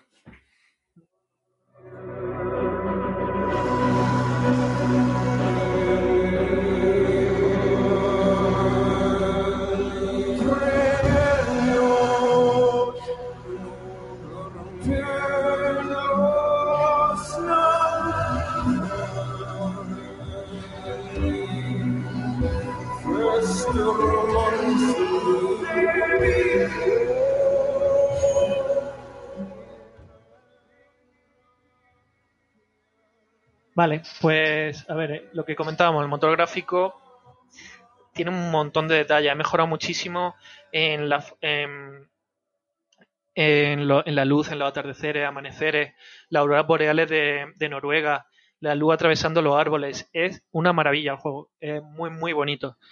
Em, diría que no tiene mucho que envidiar, por ejemplo, a Cyberpunk o alguno de estos. ¿eh?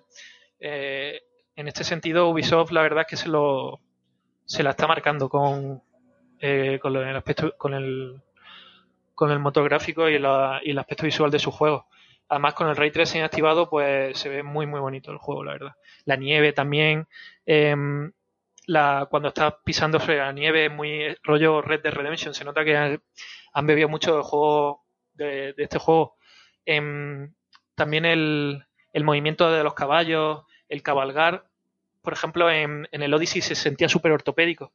Eh, se movía súper robótico el caballo y aquí lo han mejorado mucho más. La suavidad, la motricidad de los movimientos eh, es más natural.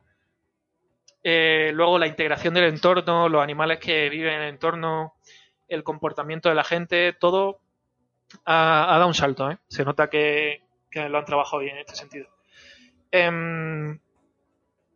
¿Qué más? Bueno, luego, la, por otro lado, ya la estética vikinga y, la, y lo que es la oscu- del oscurantismo de la Edad Media, pues está bastante bien reflejado y, y con exquisito detalle. Los pueblos vikingos son chulísimos, son muy distintos a los pueblos de los, de los cristianos, de, la gente de Gran Bretaña.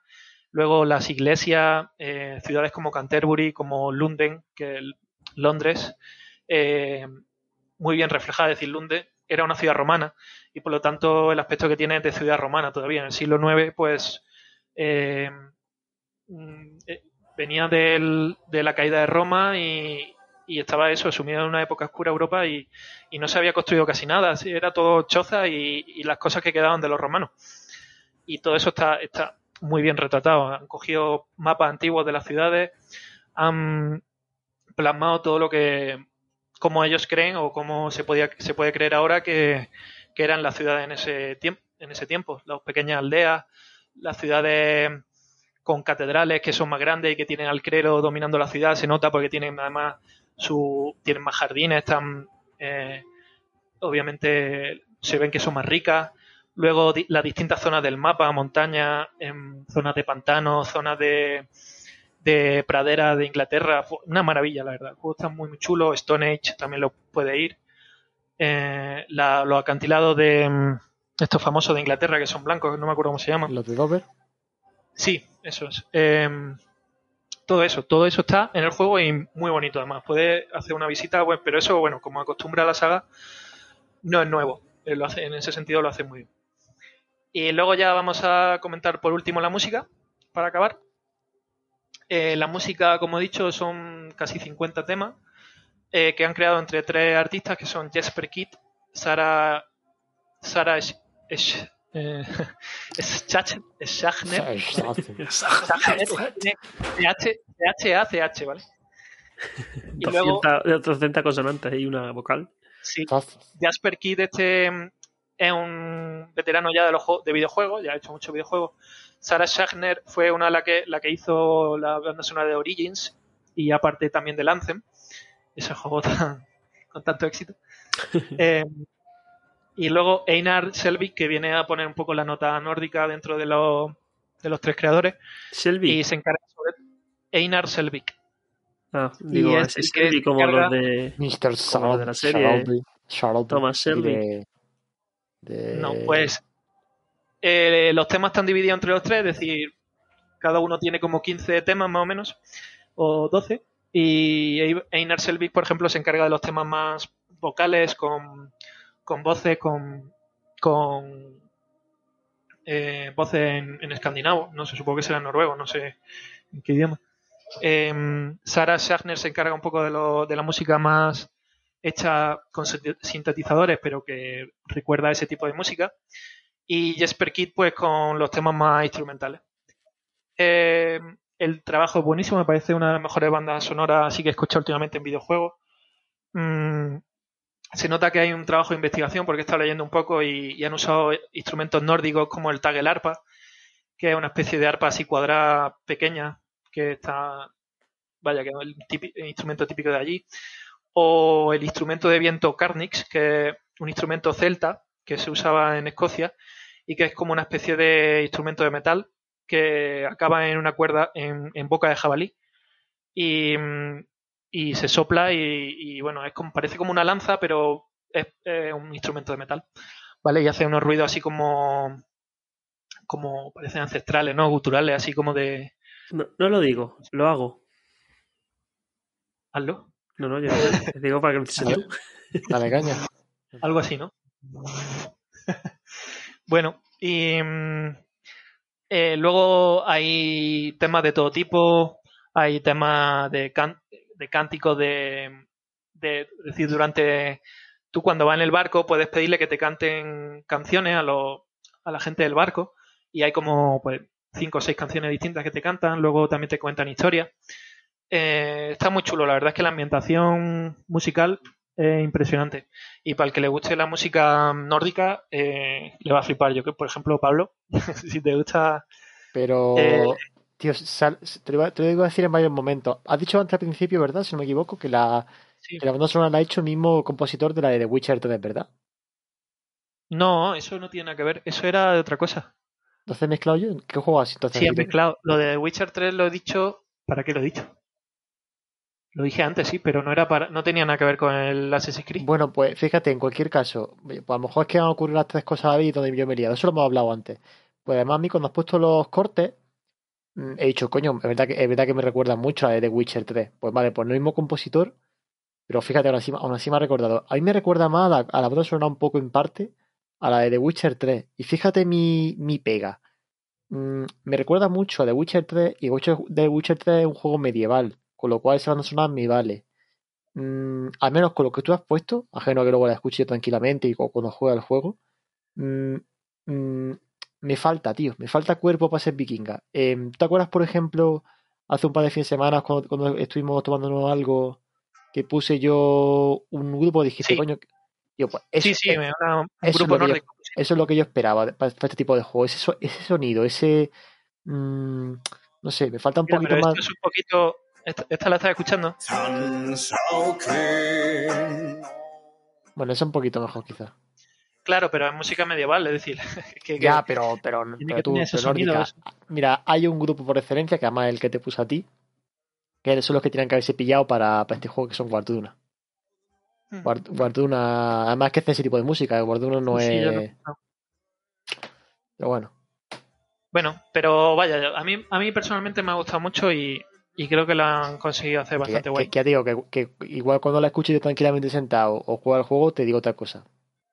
Que es posible. El, eh, la fuente de inspiración fue el libro La guerra vikinga, Guerra y Paz en la Bretaña del rey Alfredo, eh, que es un libro que escribió Max Adams y en el que recoge pues un poco todo lo que son los los, los gustos, bueno, los, los gustos musicales entre comillas de la gente de la época y, y qué tipo de, de instrumentos usaban y tal. Entonces han cogido este libro de investigación y, y a partir de esto han hecho la banda sonora. Y nada, vamos con las con la valoración final y la nota. Venga.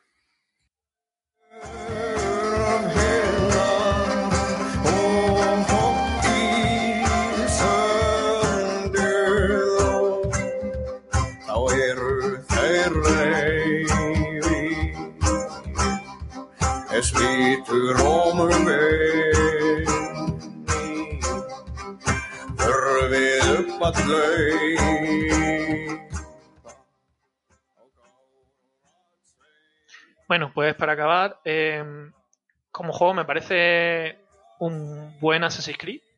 Eh, es decir, un juego que, que se disfruta mucho, que se alarga en exceso. Es el más largo de los tres de la trilogía esta última.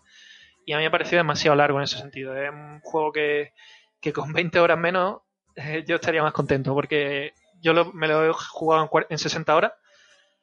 Pero es que el hecho de que tengas que ir de un de un territorio a otro al final acaba cansando un montón porque, porque son muchísimos y, y como no hay una historia que te vaya llevando eh, en, la, en, este, en este sentido pues no, no sientes la necesidad de ir a, a ver qué va a pasar entonces bueno mm, el juego está bien yo le daría un 7 y medio y, y- es muy disfrutable, es muy muy entretenido, la- lo que es las mecánicas, las peleas, el, el asalto de, de, las ciudades, de los pueblos, de, de los monasterios, pues un- una cosa eh, muy divertida que, que, que puedes jugar eh, muchas veces sin cansarte.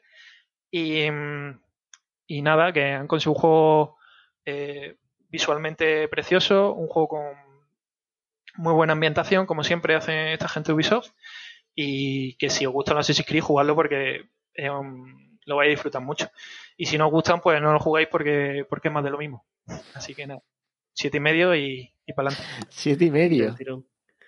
Juan Pablo, la, la- la- al- por el comentario tuyo parecía que iba a ponerle bastante más, ¿no? Yo te iba a, decir que, iba a decir que menos, incluso, ¿no? Sí, menos. No, no, tío. habla muy bien del juego. Hombre, pero, pero he, he hablado bien. Ha, pero- ha- ha hablado bien y mal, ¿eh? O sea, lo he visto muy, muy, muy, conden- muy compensado una, una parte y otra, por eso no me esperaba un 7 y medio. a lo mejor Bueno, Cyberpunk seis y también medio. habló muy bien y metió también su, su hostia y, y mira, y al final salió así.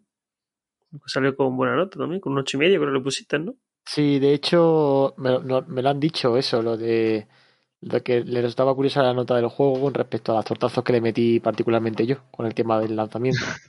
Bueno, Ocho y medio pero pusimos. No lo sé, lo que le pusimos algo así, pero es verdad Ah, que es un juego que está muy bien, pero al estar tan bien, pues se le puede sacar más cosas porque no está bien acabado, simplemente. Por eso, sí, pero por ejemplo, la historia de Cyberpunk le da mil vueltas a la de las Creed Valhalla, ¿sabes? Y sin ser gran cosa tampoco la historia. Sobre todo cuando muere. Venga, pues si queréis continuamos terminando y vamos a, a terminar con, bueno, a terminar, nos vamos a avanzar con la actualidad de eSports. Jaime no ha dejado la grabación, que tampoco puede estar hoy con nosotros por tema de trabajo, ¿vale? Y vamos a escuchar su grabación. Venga.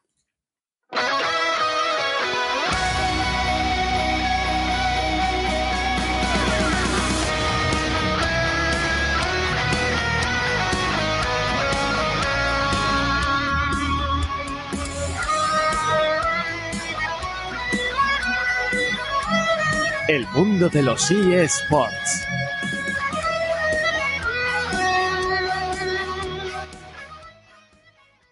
Hola, muy buenas, ¿qué tal? Me llamo Geme García, ya sabéis, aquí de, de compa de Gamer Reunidos y vengo a hablaros un poco de la sección de esports, ¿no? Que ya toca.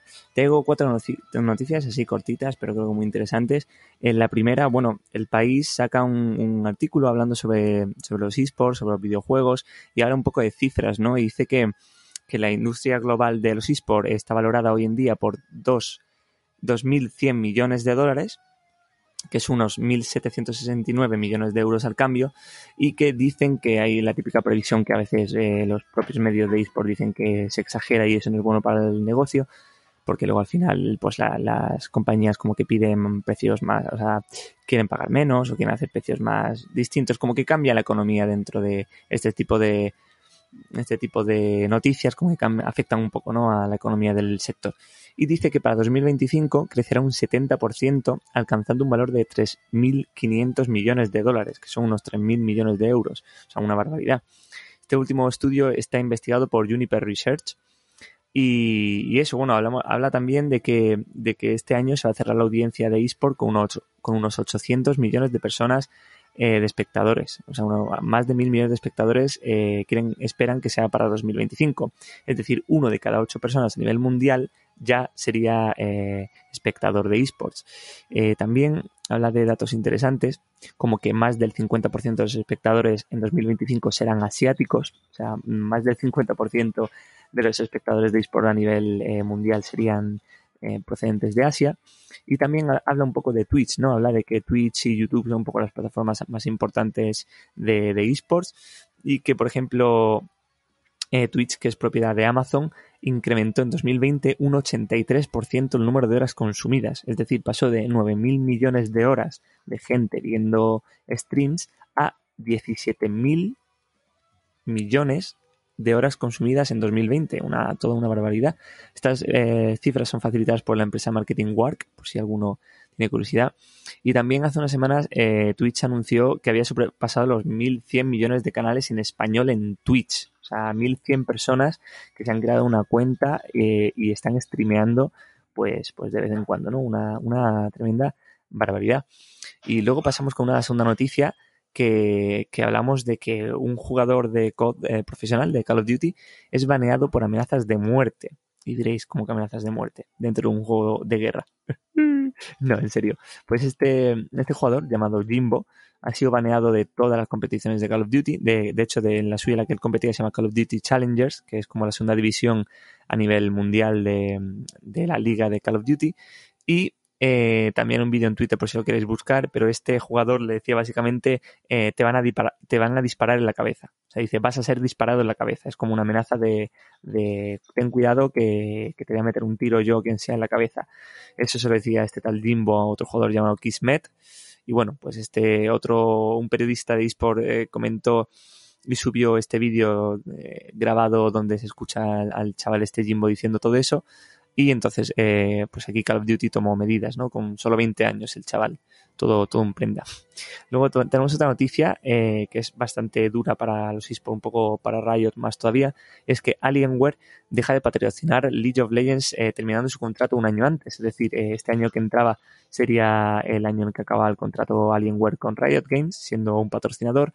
Pero no sé si os acordaréis que aquí hemos hablado un poco de que Riot Games tiene ya eh, alguna acusación, bueno, alguna acusación, tiene acusaciones muy graves de sexismo, de despido improcedente a la empleada Sharon O'Donnell, eh, todos dirigidos a, las altas esferas de, de Riot Games. Y bueno, Riot Games se ha defendido diciendo que son acusaciones falsas. Eh, siempre ha habido acusaciones en Riot sobre falta de igualdad en esta empresa. Y bueno, pues frente a todo esto, eh, Alienware no ha querido verse salpicado y ha dicho, ha dicho ellos mismos, la empresa ha dicho que le, genera preocupación con la imagen pública del desarrollo del juego en medio de reclamos de acoso y otras controversias. Pues tras todo esto, Alienware, que es una empresa muy importante de, de sobre todo de, pues de Gears, ¿no? De, de, de ratones, de todo este tipo de cosas, cascos, de todo gaming, pues bueno, de, de pantallas también, que creo que Borja tenía una Alienware de pantalla, pues todo este tipo de cosas van a dejar de ser eh, promocionadas eh, de ser pro- pa- patrocinador de Riot Games, pero sin, en- sin embargo eh, Team Liquid, que es un equipo de la LCS, de la competición norteamericana, hemos comentado una vez, eh, hemos hablado de este equipo, pues su principal patrocinador es Alienware, pero eso se mantiene ahora mismo fuerte ese, ese trato y ese no va a cambiar. Y por último, una noticia así granaína, una noticia que viene aquí a la Tierra, y es que G2 Arctic ha fichado otros cuantos Diamonds, que lo llaman ellos, y que son básicamente pues creadores de contenido para una sección de entretenimiento que está creando G2 Arctic, ¿no? Que por cierto acaba de, de presentar su nueva eh, camiseta, muy chula, inspirada un poco en el estilo nazarí. Y, está muy bien. Ya tenían a dos creadores de contenido que se llaman Irene Fields y Tolosa, y con todo esto han sumado a otros cuatro, que en este caso serían eh, Hander con H, que bueno, que se le conoce también un poco por tener mucha mano con Red Bull y con y rapeando, improvisando. Eh, Stark, que es eh, otro jugador, otra persona que estuvo en el reality Top Gamer, que de hecho fue el ganador. Eh, Sugur Susana, de 25 años, que es una chica que lleva más de 4 años siendo streamer en, Twitch. Y X Rico, que es otro chaval que es, eh, que es bot laner, ¿no? Y que ha jugado mucho tiempo a League of Legends. Y, y bueno, y pues todos estos van a ser los nuevos eh, streamer bajo el nombre de G2 Arctic Diamonds y esperamos que le, le vaya muy muy bien. Y bueno el, el Partnership Manager y Marketing de G2 Arctic que se llama Alejandro Roldán ha hecho una pequeña declaración diciendo que lo que empezó siendo un pequeño proyecto en agosto de 2020 se está convirtiendo en algo de mayor tamaño y es pilar fundamental para nuestra estrategia como marca en 2021 con la incorporación de nuevos Diamonds al club queremos ofrecer una mayor variedad de contenido y entretenimiento a nuestra audiencia además de introducirnos en nuevos juegos y territorios como Fortnite o el Freestyle, como varios equipos han hecho ya. Y eso sería todo. Nada, que sigáis escuchando Gamer Reunidos, espero que esté siendo un muy buen programa y un besito. Os quiero mucho. Chao. Bueno, con este saludo Jaime se despide. Un besito para todos, si os quiere. Love you. Bueno, pues vamos a continuar. Eh, Dani, ¿no tenéis ahí un sonido de, de besos o algo? Eh, no, lo siento. Eh, mierda, tío. Jamás te ¿Tienes lo aplauso por tener perdonaré, beso? Carmena. Ja- jamás. Tampoco tengo aplauso. No tengo nada. No, pero no habías puesto antes un sonido. No, pero ya no lo tengo. Vale, por ahí. Bueno, pues si queréis sí. continúo yo ya con, con la historia curiosa. En este caso no es historia curiosa, un top que hemos traído, que en vez de Dani, como ha hablado mucho, me ha sido la sección y voy a hablar yo de los del tops. ¿Qué? Estoy cansado de hablar ya. Claro. Del tops de videojuegos más jugados por número de jugadores. Vamos a meter una musiquitilla por ahí, ¿verdad?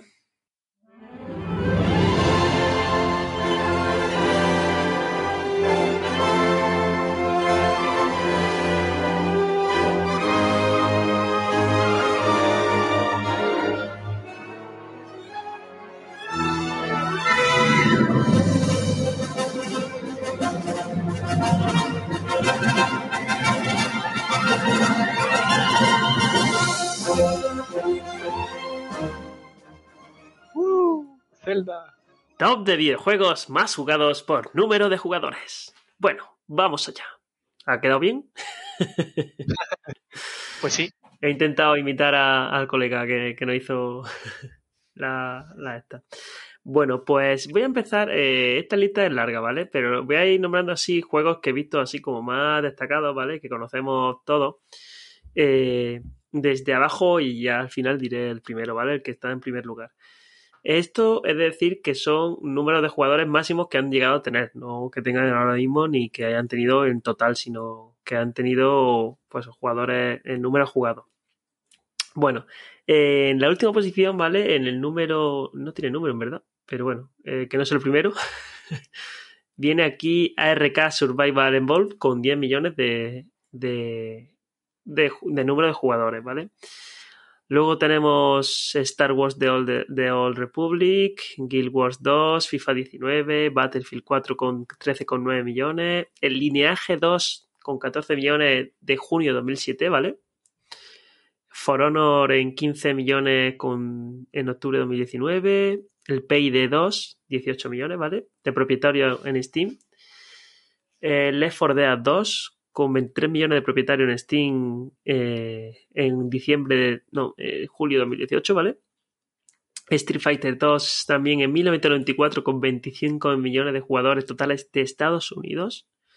Metal Sta- eh, el Metal Slug, ¿vale? Eh, 29 millones en febrero de 2016. FIFA 16 y FIFA 17 lo tenemos ahí con 30 millones. El Pac-Man de 1982, ¿vale? En 30 millones de jugadores mensuales en Estados Unidos. Luego continuamos con FIFA 18, 32,5 millones en diciembre de 2018, ¿vale? Y bueno, voy a dejar ya decir así tanto. Y mira, tenemos aquí, ya así va más cerca del, del top, ¿vale? El Dota 2, ¿vale? Que fue, bueno, el.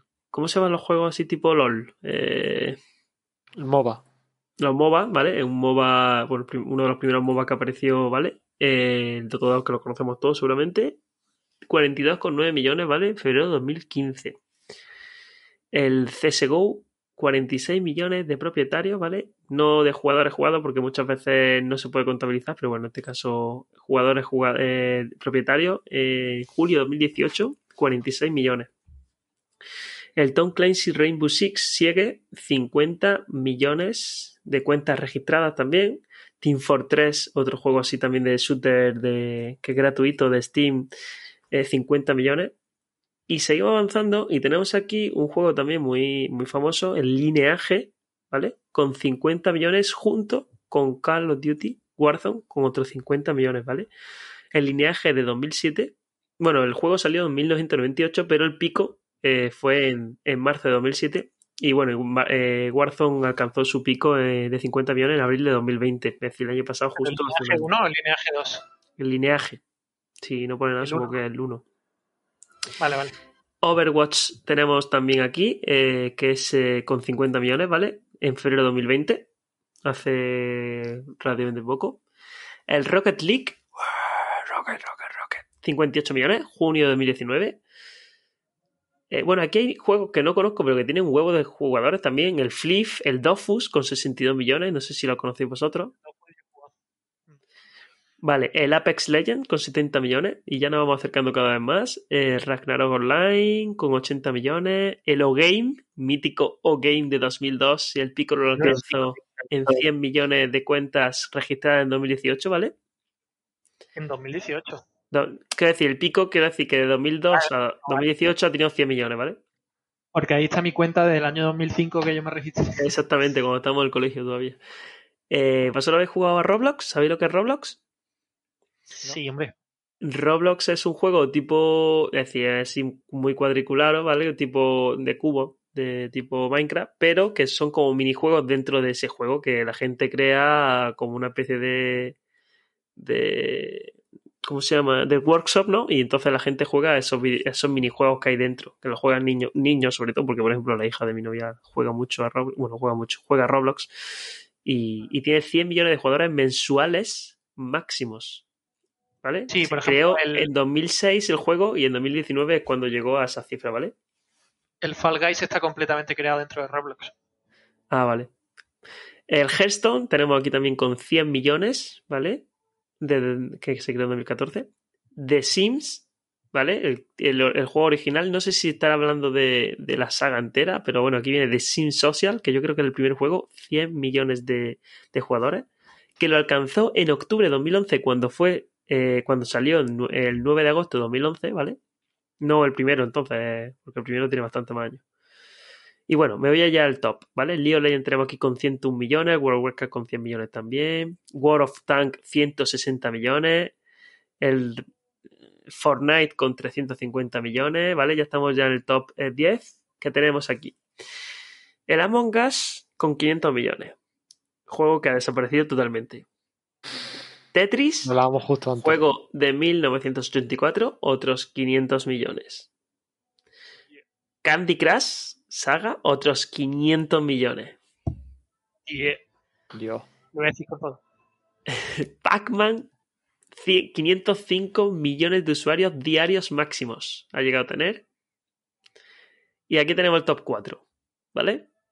El cuarto es el Minecraft con 600 millones, ¿vale? El tercero, el PUBG, con 600 millones. El segundo, el Dungeon Fighter Online, que no tengo ni puñetera de cuál, de cuál es. Y el primero, el Crossfire. ¿Sabéis cuál es? idea. Sí, hoy es noche de Crossfire. Con ¿Has visto mil millones de cuentas registradas. Mil millones de cuentas registradas en Crossfire. Que es un shooter, un videojuego de disparo en primera persona, ¿vale? Eh, para Microsoft Windows, además. Sí, sí. Es un, juego de mierda. Un juego de mierda, pero ahí tiene, pues como es gratuito, creo, ¿no? Será gratuito seguro. Sí, sí, es gratis. Es gratuito, pues mil millones de cuentas registradas. Y bueno, eso es Pocas. todo, todo el top que hemos traído hoy. Eh, aparecen nombres Eh, muy. Es, el, el counter, es decir, y si lo ves es igual que el counter, los Sí, mapas lo, y lo he visto cuando he buscado la noticia. Bueno, la noticia, el clásico. top. Lo he visto y digo, coño, si las armas son igual que el, que el CS, del CSGO y todo eso. Bueno, Sí, es un clon chino del CSGO. y bueno, yo creo que Como ya Valorant, por hoy eh, vamos a ir acabando, ¿no? Sí. Muy Pues ya bien. está. Eh, hasta la semana que viene. Ya está, ya grabaremos el próximo programa, sí. eh, está en Incoming, que esta temporada va a tener más programas que el, que el pasado por problemas que tuvimos de, de cuarentena. Pero este año no. Y bueno, falta de. Sí, la verdad que sí. Eh, recuerdo, bueno, hay que recordar al principio, pero se me olvida y lo recuerdo al final. Recuerdo que si queréis mandar algún comentario, algún, lo que sea, algún audio, lo que sea, tenéis siempre en nuestras redes sociales, que en Gmail, uh, Gmail, Gmail, gamersreunidos.gmail.com, en Instagram tenemos arroba game, greunidos, ¿no? No, arroba Sí. gamersreunidos y en Twitter arroba Arroba greunidos G-Reunido. para todo lo que queráis. Aquí estamos nosotros, Dani, Pablo y yo, que siempre, bueno, y Jaime también estará presente en algún momento de, de nuestra historia, de nuestro programa. Jaime, te echamos de menos. Y bueno, ya nos vamos despidiendo, Dani. Va metiendo nuestra musiquilla mítica que metemos al final. Ahí está. No la escucho. Ahí Ahora. está.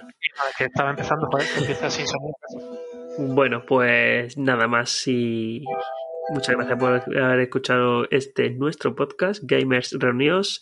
Se lo compartís a vuestra hermana, a vuestros hermanos, a vuestros tíos, a vuestra familia, a vuestro grupo de WhatsApp. En A vuestros amigos y enemigos. Y toda esa gente de Bélgica que nos está escuchando, a cientos de personas que nos están escuchando desde Bélgica, muchas gracias por, por apoyar este, este podcast. Las mejores cervezas, joder, las de Bélgica, coño. Grandes, esas patatas fritas con mejillones grandes. y bueno, ya está. Esto, todo esto es que me reunió. Programa número 8, Valhalla. Muchas gracias. Hasta luego. Hasta luego. Hasta luego.